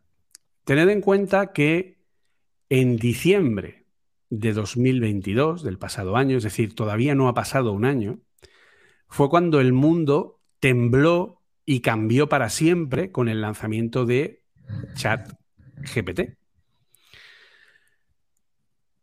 Y podemos decir a todas luces que el mundo nunca volverá a ser el mismo. Lo que hoy día puedes hacer con GPT-4 es algo bastante impresionante. GPT-4 a día de hoy es capaz de programarse a sí mismo y ejecutar scripts que él mismo ha programado. Es capaz de ir a Internet a buscar información. Ya no hace falta que le des una, eh, un enlace para que lo vea. Le puedes pedir información y si no la tiene, va a Internet y la busca y te habla al respecto. Eh, puedes ponerle que te interprete código e incluso puedes eh, configurarlo con una personalidad determinada o darle una serie de instrucciones para que te conozca mejor y sirva de contexto a lo que es el comienzo. Entonces, y esto ha pasado en menos de un año. A todo esto podemos añadirle Midjourney, Stable Diffusion, que acaba de sacar su versión XL, que es capaz de generar imágenes que son una auténtica locura, las capacidades generativas que tenemos, eh, Wonder Studio, que es capaz de generar efectos digitales, personajes digitales directamente sobre actores ya pregrabados, sin necesidad de captura de movimiento y sin nada, y, e igualando luces, igualando. O sea, estamos en una auténtica. Y no ha pasado un año desde el lanzamiento de ChatGPT. Antes del lanzamiento de ChatGPT, en Apple hay un pequeño problema que tienen los desarrolladores. Y es que cuando un desarrollador está trabajando en un producto no lanzado, como los Apple Vision Pro, tiene que trabajar con equipos que no tienen conexión a Internet. Ya. Y cualquier desarrollador sabe que la conexión a Internet es una herramienta fundamental para él, porque nadie se conoce de memoria todas las instrucciones, flujos. Tiene que descargar etcétera. Claro, y tiene que buscar documentación en Internet, buscar ejemplos, eh, ir a foros, etcétera. Entonces tiene que coger un montón de información, bajársela en local y ponerla en esa máquina. También creo que todos podemos entender que una Apple, una Samsung, una Huawei no van a usar nunca ChatGPT. Porque si preguntan cosas sobre temas que tienen que ver con la propiedad industrial de la propia compañía, pues están poniendo a la empresa en un problema, porque ChatGPT, eh, todo el historial, a no ser que tú digas que no, pero bueno, aún así, eh, todo ese historial lo ve Microsoft. Bueno, en este caso lo ve OpenAI y Microsoft podría llegar a verlo. Entonces, Samsung prohibió a todos sus empleados usar ChatGPT. Apple también. Apple también. Porque lógicamente no pueden, o sea, es un servicio de otros. ¿Qué, estás haciendo, loco? ¿Vale? Están dando datos a ellos. Exacto. Entonces, un pequeño equipo dentro de Apple, de, como diría aquel, de irreductibles, se le ocurrió la loca idea, antes de ChatGPT, aproximadamente un par de meses antes, octubre, noviembre del año 2022, viendo cómo funcionaba GPT-3 y viendo cómo funcionaba GitHub Copilot, dijeron, oye, ¿y por qué no montamos algo así para nosotros? Algo que yo pueda entrenar con toda la documentación de Apple de desarrollo para que sea un asistente para nosotros, para nuestro trabajo y que supla ese problema que tenemos de no poder tener conexión a Internet. Porque los modelos de generación de texto, como GPT, tienen una capacidad que es lo que se denomina el fine tuning. GPT, tú le preguntas cualquier cosa y te contesta en base al entrenamiento que tiene o te contesta en base a contextos que él puede consultar a través de una página web. Pero tú puedes hacer un modelo de fine tuning que sea la base de GPT y luego le das X mil páginas de tu propia información para generar un modelo que ya conozca no solo todo lo que conoce ChatGPT, sino además toda tu información. Eso es lo que hizo Apple, no con ChatGPT, sino crear un modelo de lenguaje grande, un LLM, como ChatGPT, como BART, etcétera, dándole de comer en ese ajuste, en ese fine tuning, toda la documentación de Apple. Toda la documentación de diseño industrial, la documentación de desarrollo, la documentación, todo el conocimiento de Apple, dárselo a entrenar a este cacharro. ¿Para qué? Para que los desarrolladores y los diseñadores, etcétera, pudieran usar esta herramienta para preguntar. Y fue una herramienta que hizo un pequeño equipo de Apple y que era para uso propio. Cuando esta pequeña herramienta fue vista por el resto de departamentos, dijeron, oye, ¿esto qué es? No, pues es una herramienta que, oye, yo quiero esto, dádmela a mí. Y entonces llegaba el segundo departamento y metía su información en el fine tuning. Y de pronto el tercer departamento lo veía y metía su información en el fine tuning. Esto se ha convertido con el tiempo en una herramienta imprescindible dentro de Apple que los ayuda a ser más eficientes, más productivos, a hacer las cosas más rápido, etcétera. ¿Vale? Que para eso sirve la inteligencia artificial, para ser mejores y hacer nuestras cosas de una manera más eficiente, productiva y rápida. Ha llegado un momento hoy en el que han dicho, hostia, tenemos aquí una herramienta que es maravillosa. Y entonces alguien ha dicho, ¿podríamos llegar a ofrecérsela a los usuarios? Y han dicho, hombre, pues estaría bien. ¿Pero para qué? y ahora están empezando a pensar en qué contexto se les puede ofrecer a los usuarios esta herramienta de interfaz generativa. Esta y otras muchas. Por eso Apple ahora está invirtiendo tanto dinero en inteligencia artificial generativa, no porque haya querido ponerse al nivel de OpenAI o por la salida de ChatGPT, porque Apple tiene sus propios, eh, sus propios ciclos y sus propias pues eso, su, propia forma de hacer las cosas, ¿no? Y ha visto esa necesidad, igual que la ha visto Google, igual que la ha visto un montón de empresas que ya estaban trabajando en inteligencia artificial generativa antes del boom de ChatGPT, porque ya se podía hacer un ChatGPT antes de ChatGPT, ¿vale?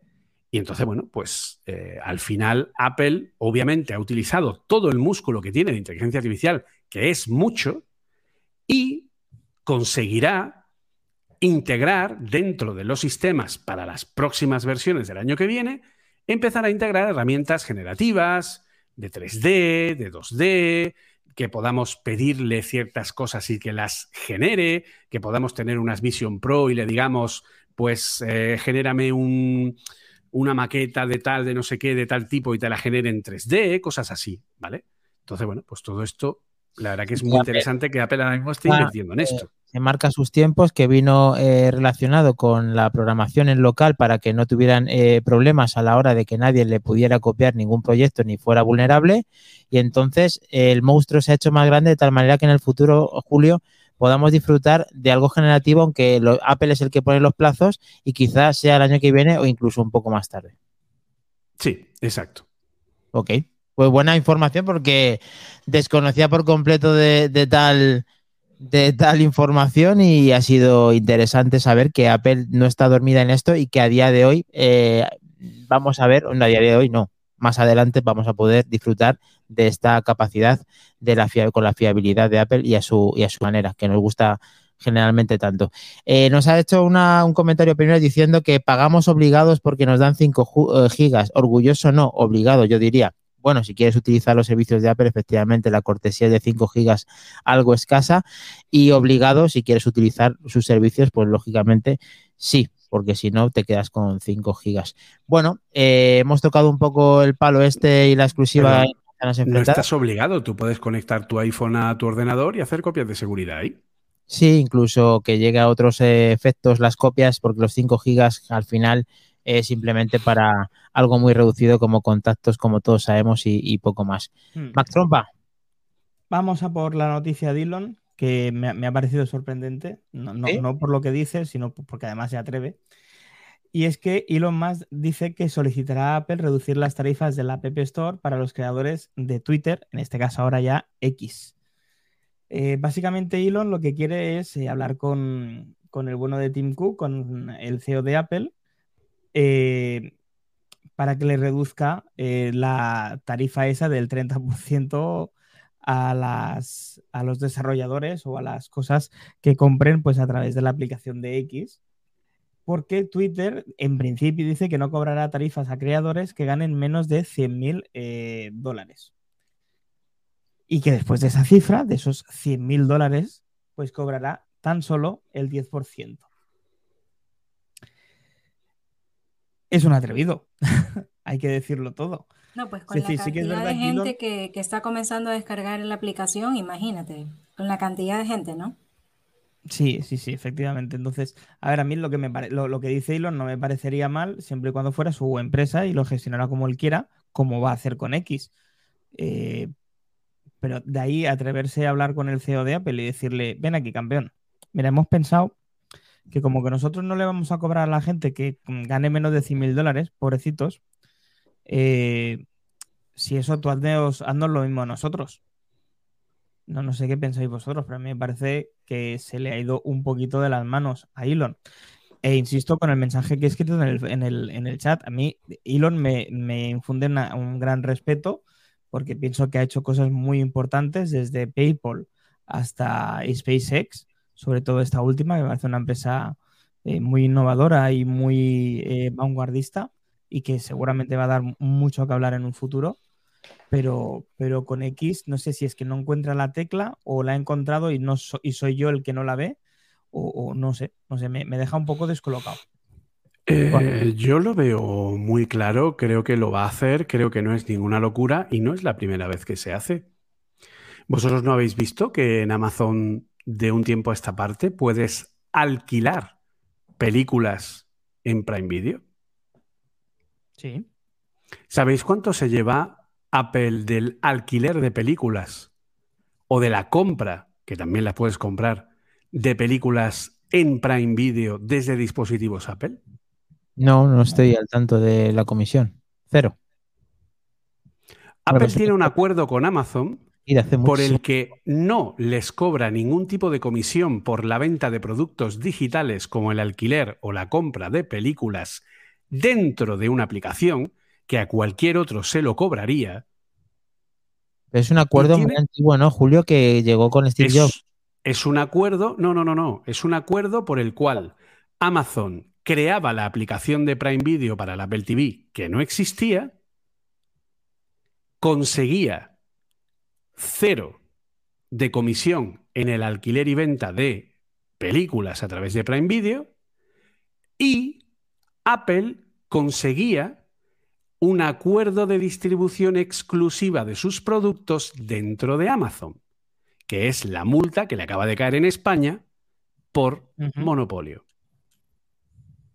Así que no es ninguna tontería lo que está haciendo Elon. ¿Y qué le puede ofrecer Elon a cambio? Porque Amazon le ofreció estar posicionada diferente a las demás, pero... Elon Musk lo que quiere es repartir con los creadores los beneficios que consiga. Es decir, quiere ser un YouTube, pero además quiere que su plataforma sea medio de pago. ¿Vale? Básicamente, y esto ya lo sabemos, X quiere ser el WeChat occidental. En China, WeChat sirve para todo. Sirve para pagar, sirve para eh, subir vídeos, es una mezcla de todo. No era, no era WhatsApp el que realmente quería ser eso también. Pero el principio, ya te digo, la, idea de, de, Elon Musk es esa. Entonces, como va a haber mucho, eh, va a haber dinero que va a entrar o salir en función de ciertos servicios digitales, lo que Elon Musk quiere es que haya una reducción de, esos, de esas tarifas y que Apple entienda que ciertas tarifas pues no tienen por qué ser cobradas a ese respecto. Obviamente, ¿qué ofrecerá en contraposición, quién sabe. Hay que tener en cuenta que Apple tiene una gran presencia en X, tiene un importante embolso de publicidad, pues a lo mejor le ofrece publicidad gratuita o un posicionamiento especial dentro de la red por tener este privilegio. por ejemplo. Bueno, lo que está claro es que, eh, chicos, David, eh, Priscila, Priscila creo que tiene problemas de conexión, sino ahora que nos, que nos oiga y Mac Trompa, además de Julio, lógicamente. Eh, este cambio de rumbo de, de, Elon Musk respecto a Twitter o X, que no sabemos ni siquiera ya cómo llamarlo porque el dominio sigue siendo Twitter y sin embargo la X nos predomina en todos nuestros dispositivos, todo el mundo quiere boicotear esto pensando que, no te está gustando como usuario lo que está sucediendo en Twitter. Pero sin embargo, es lo, lo, consumimos constantemente como antes, la gente sigue usándolo como antes, y aunque tengamos más o menos restricciones. Más incluso que antes. antes. Entonces, ¿se está confundiendo realmente en hacer este tipo de, de, maniobras? ¿O realmente es un acierto? Porque lo que parece que es algo que está haciéndolo para tirarse un tiro en el pie, no es para tirarse un tiro en el pie. Y quizás es lo que dice Julio, que quiera abarcar todos los servicios en uno, lo cual creo que lo tiene muy, muy, muy difícil y que yo pensaba que uno de los candidatos más grandes, gracias a que nosotros, a que todos les damos sus datos, a igual que a Google, se los estamos dando a WhatsApp. Así que la pregunta es esa. Eh, ¿Twitter está para que vaya hacia abajo o vaya hacia arriba con estos cambios? Mira, te voy a hacer una, una respuesta muy sencilla. Ese artículo que tú estás mostrando es erróneo. ¿Sabes por qué? Porque el CEO de Twitter es Linda Yacarino, no es Elon Musk. Bueno, claro, que, puso a, que puso a otra persona, efectivamente. Porque Elon Musk se ha quitado de en medio. Entonces, todos estos movimientos que estamos viendo. Bueno, pero el, tirititero, el tirititero es. Claro, este, este es un testaferro desde mi punto de vista. No, no, no, no. La que gestiona es ella. Él le ha dicho, yo quiero que esto vaya a No. no, no, no, Él tiene las cosas muy claras y le ha dicho a ella, yo quiero esto, esto, esto, esto. Hala, ventíratela. Baja. Busca, yo creo que la línea, o sea, ella tiene un teléfono que no cuelga y Elon está al otro lado. Más no se cuelgan. Y Entonces, se habrá quitado de CEO porque se lo habrán aconsejado y le habrán dicho, oye, tu imagen aquí como CEO igual está perjudicando el invento. Y que parezca que las ideas no son ideas de, un loco, ¿no? Es como, eh, esto siempre se ha dicho, hay dos personas meando, eh, perdóname la expresión, en la calle, ¿no? Una tiene mil millones y uno está tirado. El otro es un vagabundo y aquel no, es, es un excéntrico. Mea en la calle porque es excéntrico porque tiene mil millones. Pues esto es igual. Le han dicho, oye, déjate a un lado porque igual lo de la X, que yo no lo veo, es de lo poco que de Elon que no veo, quitar el pajarito. Pero igual le han dicho, oye, esto sí es una buena idea, de verdad hay gente detrás de él aportando estas ideas hacia una ruta, o sea, una ruta hacia un camino, y le han dicho, pero es que tu imagen, tu poderosa imagen, va a pensar que esto es una excentricidad tuya. Apártate a un lado. En el fondo, todos pensamos que eh, viene por parte de él, aunque Julio y hay personas que piensan que están tomando rumbo los que realmente quieren el objetivo final, que es ser más poderosos y abarcar todas las, todos los servicios. Pero si es que, a ver, es muy sencillo. ¿Qué es lo que provoca que las decisiones que tienen que ver con Twitter, con X, sean tan polémicas? Que, se use más X. ¿Cómo que se use más X? Claro, porque toda esta polémica que genera muchos más tweets de gente, porque fíjate lo que ha hecho Elon, porque tal, porque no sé qué, papá, pa, pi, pi, pi, pi, pi, pi, ah, pues yo voy a entrar en Twitter, polémica, polémica.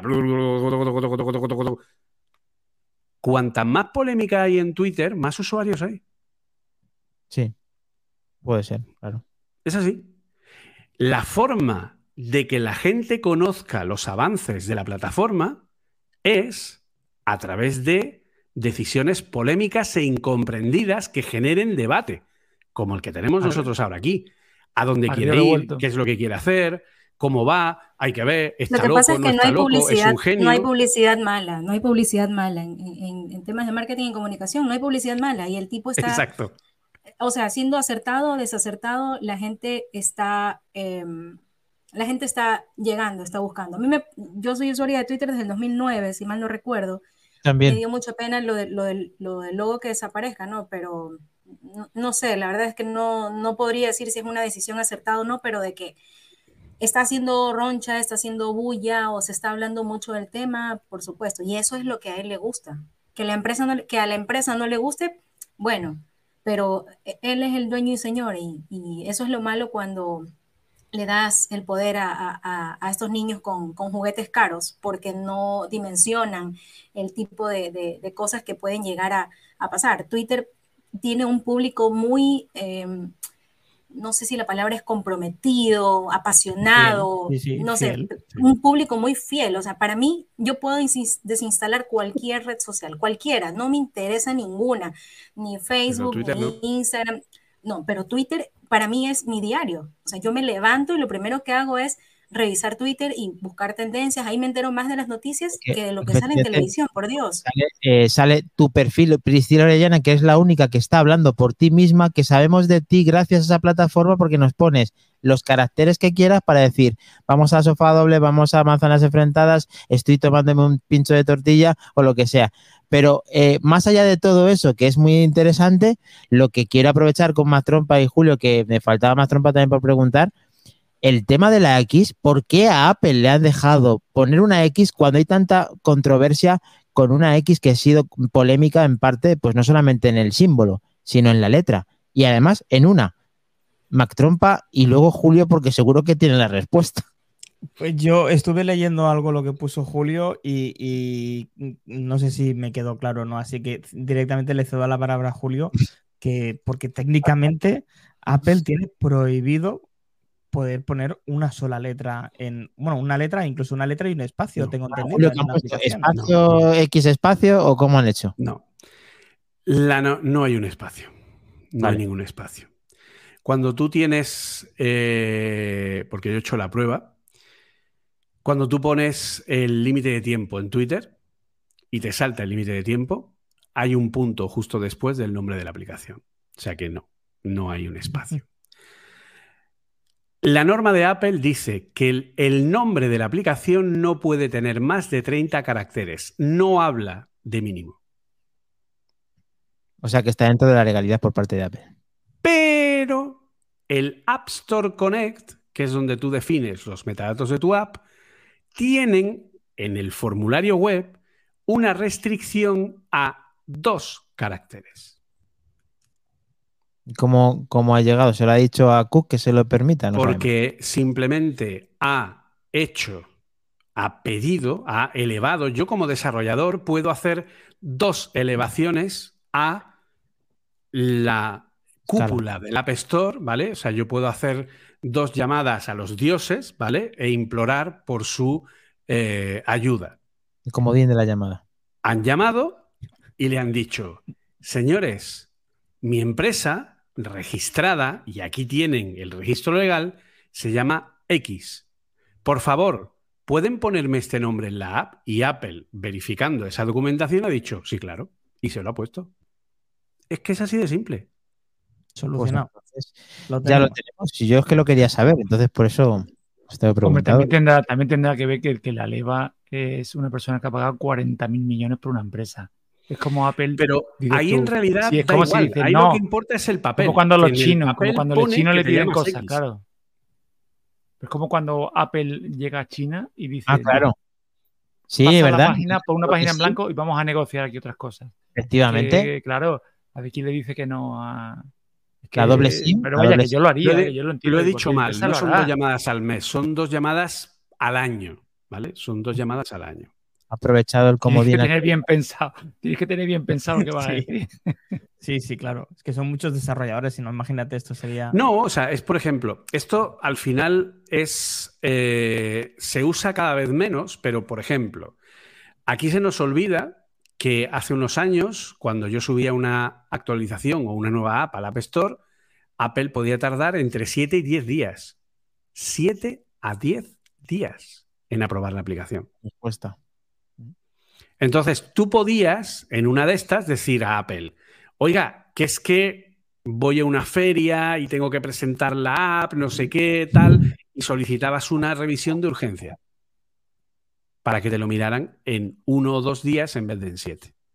Hoy día, ¿para qué se usa? Pues se usa, por ejemplo, para, eh, para, para definir modelos de negocio que tal vez no estén del todo claros o para pedir asesoramiento a Apple en una parte en la que técnicamente eh, tú no lo tienes del todo claro. Por ejemplo, yo he dado formación, más que formación, consultoría, a una empresa que eh, trabajaba con el NFC del iPhone para leer el DNI, etcétera, etcétera. y eh, invocaron una de, estas, una de estas llamadas para hablar con los expertos de Apple en NFC para que les asesoraran en cómo poder integrar esto con lo que es el, el DNI. ¿vale? Lo que deberían haber hecho en varias comunidades autónomas españolas para que eh, se pudiera usar un iPhone para pagar en el metro, cosa que no lo ponen porque son un poco así que, en fin, que no dan.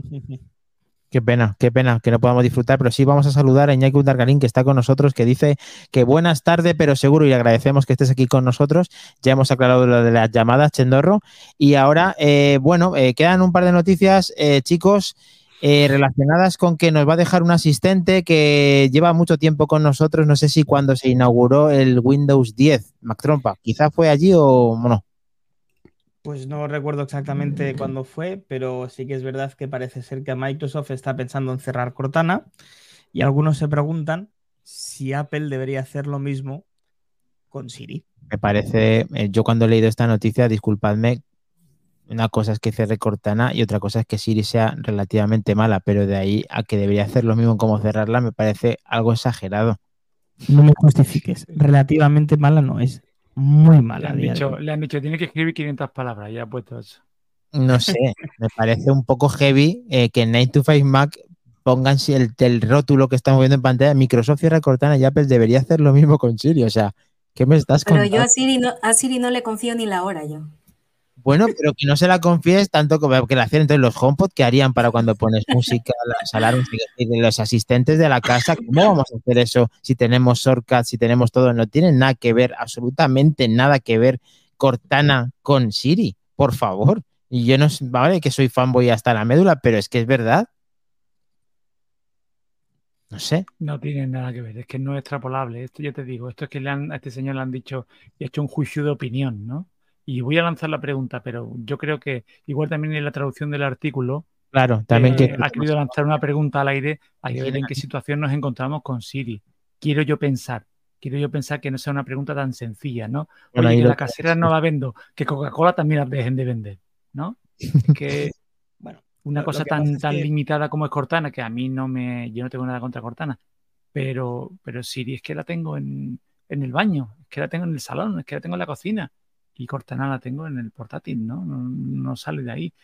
No, no, lo veo comparable. Indudablemente, y, vamos, punto aparte, lo que comenta Pris, ¿no? Que yo no le conectaría el enchufe del respirador de mi abuelo, no lo conectaría a uno con Siri, evidentemente, ¿no?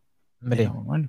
Es verdad porque puede decirte dos cosas, o que no te ha entendido bien para encenderlo o apagarlo, que te lo apague directamente. O sea, puede ser pasar dos cosas directamente.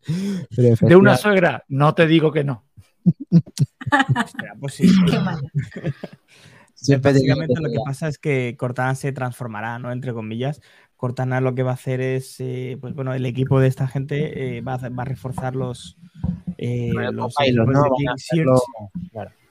¿vale? Y de Windows Copilot, que lógicamente pues van, van a ir funcionando con esta inteligencia artificial generativa que tanto conocemos, que es ChatGPT. Pues tío, ahí... bonito, perdona más trompa, lo más bonito era el nombre, porque Cortana era un espectáculo, el tema es que nadie lo usaba, pero estaba bien. Sí, a mí personalmente me da mucha pena porque Cortana viene de uno de los videojuegos para mí mejores que hay en el mundo, que es Halo, Halo para los amigos, Halo para los de la Loxe, y, y, bueno, eh, me da penita, me da penita porque le tengo muchísimo cariño a ese videojuego y a esa inteligencia artificial que venía, que venía en Halo. Hay que ver, eh, Mac Trompa, si es que los derechos se les han acabado de Cortana y podemos comprarlos aquí en Manzanas para hacer un Cortana entre nosotros, porque efectivamente esto es muy raro. No sé, le ¿eh? ponemos el logo del pajarito, ya que ponemos cosas antiguas, le ponemos el pajarito que se llame Cortana. Eh, algo al respecto, Julio, Siri no es tan malo y Cortana lo has usado alguna vez en tu vida o nadie no has entrado nunca en Cortana. A ver, Siri se utiliza aproximadamente unas, en datos estimados, unos 25 millones de veces al mes. En total, 300 mil millones de solicitudes al año. El 25% del total de solicitudes de asistentes de voz del mercado es solo de Siri. ¿Que funciona bien? Sabemos que no es todo lo eficiente que debería, porque no es un asistente de voz. Siri, Google Assistant, Alexa, la ya tristemente desaparecida Cortana, que se quita porque está en desuso dentro de Windows, ¿vale? Porque la propia Microsoft la ha ido quitando y por lo tanto su uso es pues prácticamente mm, pues, eh, totalmente mm, pues que no, no se usa prácticamente, ¿vale? Pero los que llamamos asistentes inteligentes no lo son. Los asistentes inteligentes lo único que tienen de inteligente es el procesamiento del lenguaje natural. Es que yo hablo y ellos diseccionan lo que yo hablo y lo intentan traducir, que es ahí donde fallan, en comandos que ellos ya tienen, pero comandos específicos. ¿De acuerdo? Por eso, si yo a Siri le sé decir la secuencia de comando exacta, pues es mucho más eficiente. De todas maneras, nosotros tendemos a valorar a Siri por cómo funciona en castellano, pero es que Siri en inglés es otro puñetero mundo porque es donde es más eficiente y donde tiene una mejor forma de entendernos, porque además la gramática del inglés favorece a que haya una traducción más directa y sencilla de los de lo que tú dices verbalmente a esos comandos, ¿vale? Porque por poneros un ejemplo, WhatsApp tiene que programar la manera fonética de decir el nombre de su app para que sea utilizable en todos los idiomas.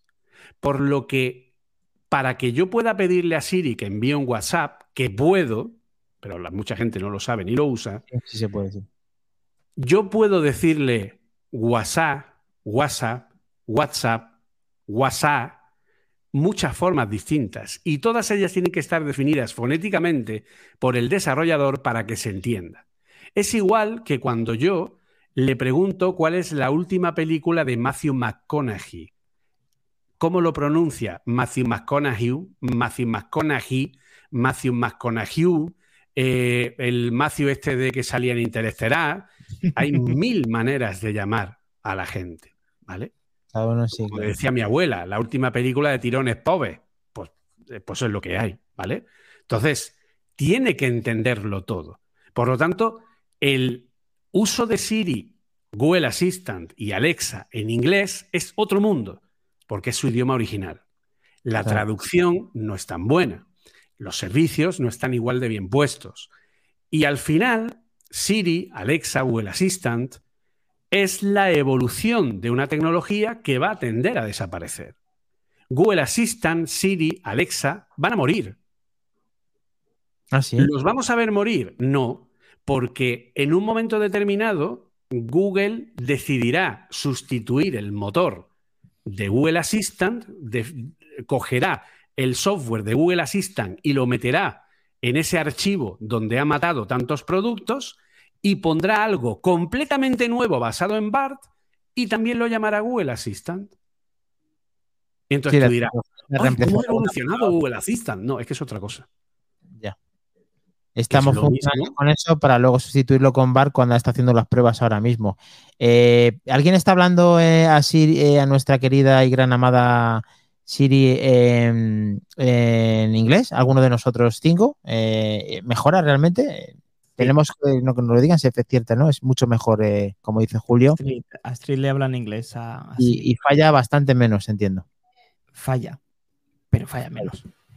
O sea, Alexa, yo uso Alexa, no uso Siri, pero Alexa tampoco es que es lo máximo. Me funciona, o sea, en, comparando funciona un poco mejor según mi experiencia, pero tampoco es que entiende todo lo que le digo. En pruebas estadísticas, Alexa y Siri están al mismo nivel de entendimiento. Porque donde falla Siri, falla Alexa, y entonces al final compensa una cosa con la otra. El que mejor funciona a día de hoy. ¿Quién es? Siri. Oye, Siri, calla. Oye, Siri. Ya. hemos liado. ¿Cuál es la que mejor funciona, Julio? Google Se ha Assistant. enfadado. ¿Vale? Porque Google Assistant utiliza el motor de búsqueda de Google. ¿Vale? Entonces, lógicamente es el que mejor funciona, es el que menos tasas de no. error tiene. Yo pensaba que, que- que no, todo lo contrario. Pensaba que incluso eh, Alexa eh, estaba por encima. No, Eh, no. Ok. Bueno, pues no sabemos si. bueno, quizá con los datos que nos ha dado Julio, lo que hemos puesto en el banner de noticias sea un poco heavy, como hemos dicho al principio, porque con todo ese tipo de consultas y sabiendo que fonéticamente funciona mejor en inglés, todavía tenga mucho recorrido y margen de mejora, como todos sabemos, pero está para quedarse nuestro asistente de nuestros dispositivos de la parte de Apple. ¿A que tú no sabías que Siri ha sido reescrito cinco veces desde cero? No, cinco no. Yo había pensado que cuando cambiaban de voz pensaba que habían evolucionado en algo, pero no sabía que la habían reescrito cinco veces, ni mucho menos. Cinco veces desde cero. Siri es totalmente distinta, hecha desde cero. Tiene cinco versiones desde que fue presentada en 2011. 2011, con el iPhone 4S en inglés, sí, señor. Muy bien. Eh, vamos para allá. Vamos con la última, ¿no? Eso. ¿Qué pasa? ¿Sí? Las 7, sí, las 7, muy bien. Vamos ahí. Se dice, se comenta, se rumorea. Y ya sabemos que cuando el río suena, agua lleva. Mentira lleva. Es mentira también, también. Desde Night Flash Mac apuestan que el evento de iPhone 15 Pro será el 13 de septiembre. Y Julio ya está diciendo que no. Abran sus apuestas, señores. A ver, ¿qué cae? ¿Qué cae? Vamos a ver los chicos. Calendario lo tenemos. Sí, va, sí. Eh, ¿Me has dicho, Mac Trompa? Según Night Miércoles. Miércoles. miércoles 13. Miércoles 13 es un, es un, bueno, el 13 al final Apple le da igual efectivamente cuándo lo va a presentar en cuanto a número, en cuanto a que suene mal, porque el iPhone 13 llegó a nuestros eh, dispositivos, Eh, pero la fecha que Julio discrepa con la- el lanzamiento. ¿Los demás estáis eh, tan seguros como la noticia de Netflix Mac? ¿En qué se ampara esa noticia? ¿Tenemos más datos, más trompa? Tenemos los datos que dice el señor Night Mac. No ha puesto fuentes. No ha puesto nada, pero aquí lo tenemos, vale. Se basa fuentes- en lo que se llama el año pasado Apple hizo esto, así que el nuevo tiene que hacer algo parecido. sí, en, la estadística quizá, ¿no? Yo te hubiera dicho la fecha del 13 de septiembre hace dos meses. Porque es la que, la a que hacer, cuadra. vamos a hacer una cuobiedad. A ver, Vamos a intentar decir cada uno una fecha y, y a ver si alguno de nosotros hoy no está Treki, tenemos más números para acertar. vale, pues vamos a ver, yo me las apunto y confirmamos cuando se sepa de manera oficial. venga, vamos a jugar a eso. De todas maneras, ¿no eran siempre el martes? O Ya, lunes. por, eso, por eso es, por eso es un atrevimiento y por eso yo he, he decidido incluirla como noticia. No en- lo van a en- hacer el 11S por razones obvias. Está claro. Y el día 12 creo que hay no sé qué cosa en Estados Unidos que no les, les permite por fecha, creo. Venga, yo me atrevo. Yo me voy al día 5 de septiembre. que es el martes 5 de septiembre. Quizá un poco precipitado, pero más trompa se tira a la piscina con el A, día a 5. caballo, a caballo perdido, Albert. Vale, ya nos ha dado pistas Julio que algo, el 11 lógicamente, eh, ese sí que le tenemos borrados por parte de todos. 12 sujeto y 13 el que dice esta misma noticia. El 12 aparentemente hay un evento en Estados Unidos en el cual no va a poder ser. Eh, te- por orden de los que estamos, David, eh, pues, ¿te atreves a decir un día por parte del lanzamiento del iPhone 15 o 15 Pro, 15 Pro Max, 15 Ultra quizá? Por no coincidir con vosotros y por, por jugármela, el 19, martes 19. Martes 19, de, un día después de mi cumpleaños. Venga, no está mal. Vale. Julio, ¿qué día es? el- Claro, claro. 9 de octubre. Hostia. Hostia, Nos esta vamos al mes siguiente, triplazo, cae el lunes. Lunes a Apple le gusta a veces presentar efectivamente las cosas. Aquí Ahí, el, el 9 de octubre, Julio, el 9 de octubre está en 20 a 1. Sí, sí, de hecho, podríamos apostar ahora mismo en la casa de apuestas, pero si lo dice Julio, hay que ponerle ahí eh, por lo menos eh, algunos céntimos o unos euros, sí, sí, algo que poner. Cristina Orellana, ¿lo tenemos? Mm, yo me voy por 19 de septiembre también. Venga, pues yo ya que tengo más ventaja por y no repetir con vosotros, voy a decir el 25 de septiembre para irme más cerca de Julio. ¿Cuál ibas a decir antes, Bribón?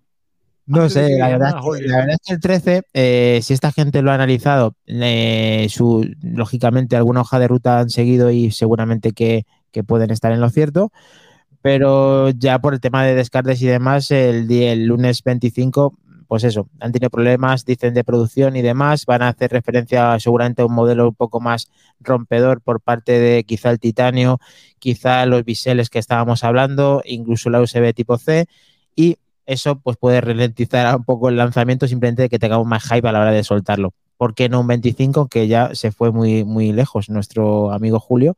Al 9, si no recuerdo mal, lo tenemos apuntado en más trompa. Perfecto, lo tenemos apuntado. A ver, yo te cuento. Te cuento. ¿Por qué en octubre? Uno. ¿Mm? El software de iOS 17 y compañía tiene hoy el peor acabado de toda la historia de Apple no desde iOS 4. ¿Pero eso por qué? ¿De verdad? ¿Por qué? Porque Apple ha puesto mucho esfuerzo en Vision OS y eso ha perjudicado los tiempos de desarrollo de las actualizaciones a nivel interno de iOS 17, iPadOS 17, WatchOS 10, etc. Todos los sistemas operativos están dando a nivel de desarrollo, a nivel de usuario no. A nivel de usuario, las betas están funcionando mucho mejor que otros años. Pero las herramientas para los desarrolladores, Swift Data, la nueva versión de Swift UI, los nuevos, las nuevas arquitecturas, etcétera, no hay ni una sola librería de las que Apple ha presentado que no esté carente de errores. Apple. Puede ser, perdona que te interrumpa, que esto que he visto en Twitter eh, contigo, que estabas hablando con otro desarrollador en el cual eh, las personas que tienen que adaptar las aplicaciones cuando ponen una nueva tienen que volver a hacerla para hacerla compatible y entonces eso es lo que hace que tengan que repasar cada una de ellas con iOS 17 para que vaya un poco más. Esto es otra, no está directamente relacionado, pero es otra cosa más que tiene Apple en cartera. Apple tiene desde marzo de este año una herramienta que le permitiría, técnicamente hablando, que las versiones más nuevas de las herramientas de desarrollo que ha lanzado este año, que solo pueden ser usadas con las versiones de desarrollo de este año, ¿vale? Si yo quiero hacer una aplicación con todas las novedades que Apple ha presentado para iOS 17, solo puedo hacerlo para iOS 17, por lo que me dejo fuera el resto. Todos los usuarios de iPhone 10, iPhone 8, iPhone 8 Plus, iPhone 6S, iPhone 7, iPhone 7 Plus, más todos los iPad, más etcétera, etcétera, ¿vale? Entonces, obviamente son demasiados usuarios. Apple tiene las herramientas desde marzo para hacer que todos los dispositivos que soportan iOS 13, que son todos desde, el iPhone 6S, pudieran soportar todas las últimas versiones de las herramientas, pero no le ha dado tiempo a implementar ese cambio. Como no le ha dado tiempo, por ejemplo, Apple lanzó un nuevo framework, una nueva librería, una nueva herramienta para los desarrolladores llamada TipKit, que es una librería que permite poner pequeñas ayudas dentro de la interfaz para que, igual que tú tienes tooltips en la web, cuando te pones encima de un botón y te sale un tooltip de ayuda, pues tú puedas dentro de un botón hacer que te salga una pequeña ayuda que te diga para qué sirve ese botón. Esto es una nueva herramienta que está realmente bien. Esta herramienta Apple la ha lanzado apenas hace unos días. La presentó en la WWDC, pero no la ha lanzado hasta hace unos días porque no la tenía terminada. Entonces, el nivel de acabado, debido al esfuerzo que ha puesto en Vision OS de las versiones de iOS que hay hoy día, es tan malo que el software no llega. Porque para que Apple pueda presentar el 13 de septiembre el iPhone, y eso supone que iOS 17 debería estar, es decir, si Apple presenta el 13 los iPhones, el 15 de septiembre ya se podrían reservar y estarían a la venta el 22. Lo que supone que el 19 o 20 de septiembre, como muy tarde, debería estar por lo menos, por lo menos, iOS 17. Por lo menos. Pero es que iOS 17 no está preparado. Y para que Apple lance el día 19 o 20 la versión beta, o sea, perdón, la versión final de iOS 17, tiene que tener ya terminada la versión para el 12-13, para que haya una semana de plazo, porque ya lo hizo una vez y le cayó la del pulpo a Apple de sacar las versiones finales al día siguiente, ¿vale? Por lo tanto, no lo van a volver a hacer. Tendrían que tener la versión final ya terminada para la semana del 12-13, lo que significa que a nivel de integración continua, en lo que es el ciclo de vida del software, para que una versión esté, libre, esté lista para distribución el 12-13 de septiembre, se tiene que subir a servidores el 29 de agosto, 29-30 de agosto. Ni de coña les da tiempo a terminar todo lo que tienen que terminar para esa fecha. Por lo menos, eh, con gracias a todo esto, entendemos que tienen ese problema y además que puede retrasarse el iPhone no solamente porque las piezas o la construcción ya estaban diciendo y pantallas tenían algunos problemas, sino porque también en el software, gracias a que no a que han depositado tanta fuerza en Vision OS, les falte un poco y tengan carencias en iOS 17 y lo que es igual que iOS 17 que el propio iPad OS. O y a día de hoy, Apple no se puede permitir el lujo de sacar una versión mala de iOS que funcione mal, que dé problemas, que los dispositivos se calienten, que tal, porque se le puede liar la del pulpo por 24. Porque la gente está muy quemada con ese tema. Bueno, chicos, si estás a tiempo, ¿rectificamos fechas o las dejamos así? David, de Mac Trompa, please. Aquí hemos venido a jugar. Vale. Bueno, pues es una buena teoría, pero yo me mantengo. igual que y yo me mantengo, igual que levanta el acelerador lo, lo aprieta. Y muchas veces decimos la broma de tiene tres personas y los han puesto a trabajar en y tienen gente. Sí que es verdad que la teoría de Julio es muy buena, pero mm, Apple le tiene ya acostumbrado. El único motivo de verdad por el que retrasó todo esto fue por la desgraciada pandemia, pero todo siempre vienen rumores, rumores, rumores, pero al final lo tenemos. Y luego también es una cosa, otra, ojo, una cosa es presentarlo y otra cosa es ponerlo a la venta. También es verdad. Fecha de presentación. También es verdad. En realidad. Me guardo el comodín. me guardo el comodín. En realidad, eso que has dicho no es cierto. ¿El qué? El lanzamiento de los iPhones no se retrasó por la pandemia. Ah, bueno, yo no estaba hablando de pandemia, estaba. El lanzamiento de los iPhones se retrasó porque ese año la WWDC tardó tres semanas más en salir. Y esas tres semanas fueron las que Apple necesitó para tener el tiempo que estaba estipulado para tener las nuevas versiones en funcionamiento.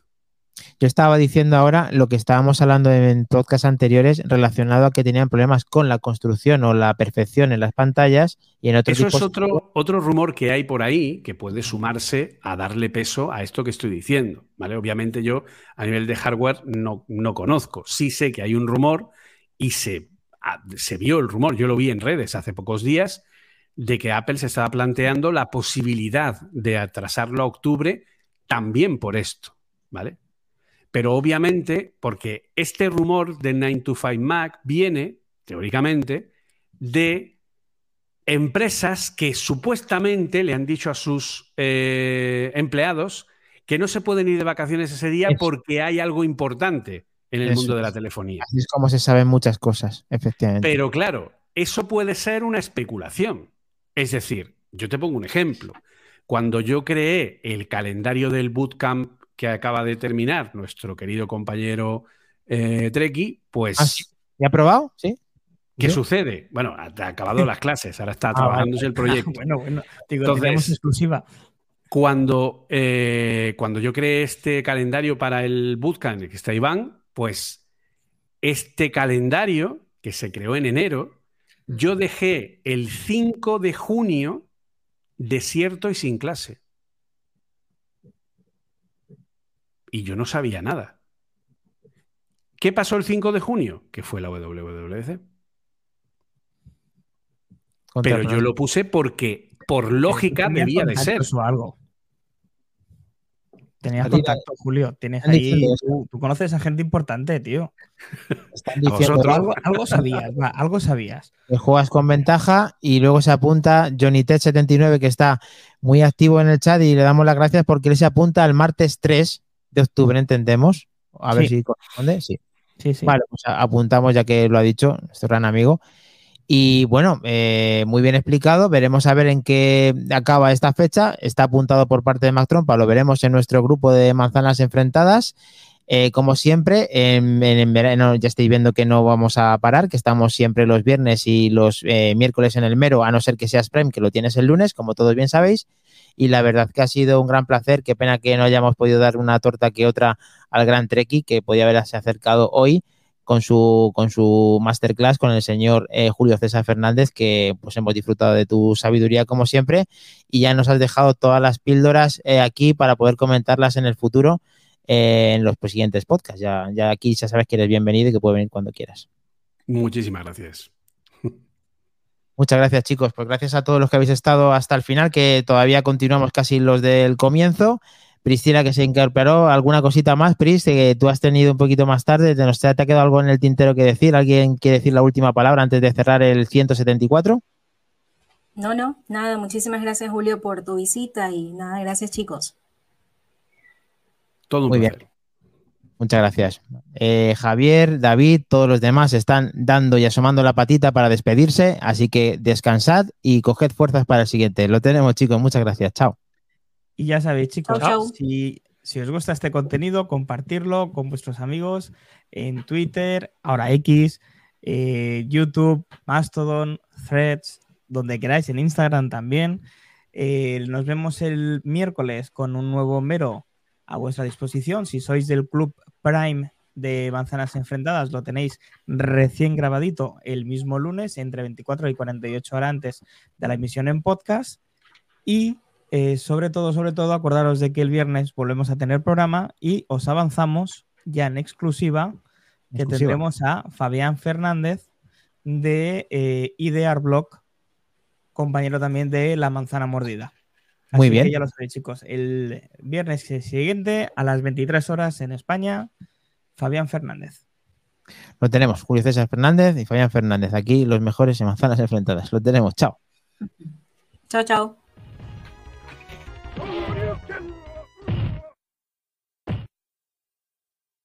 You win. Perfect.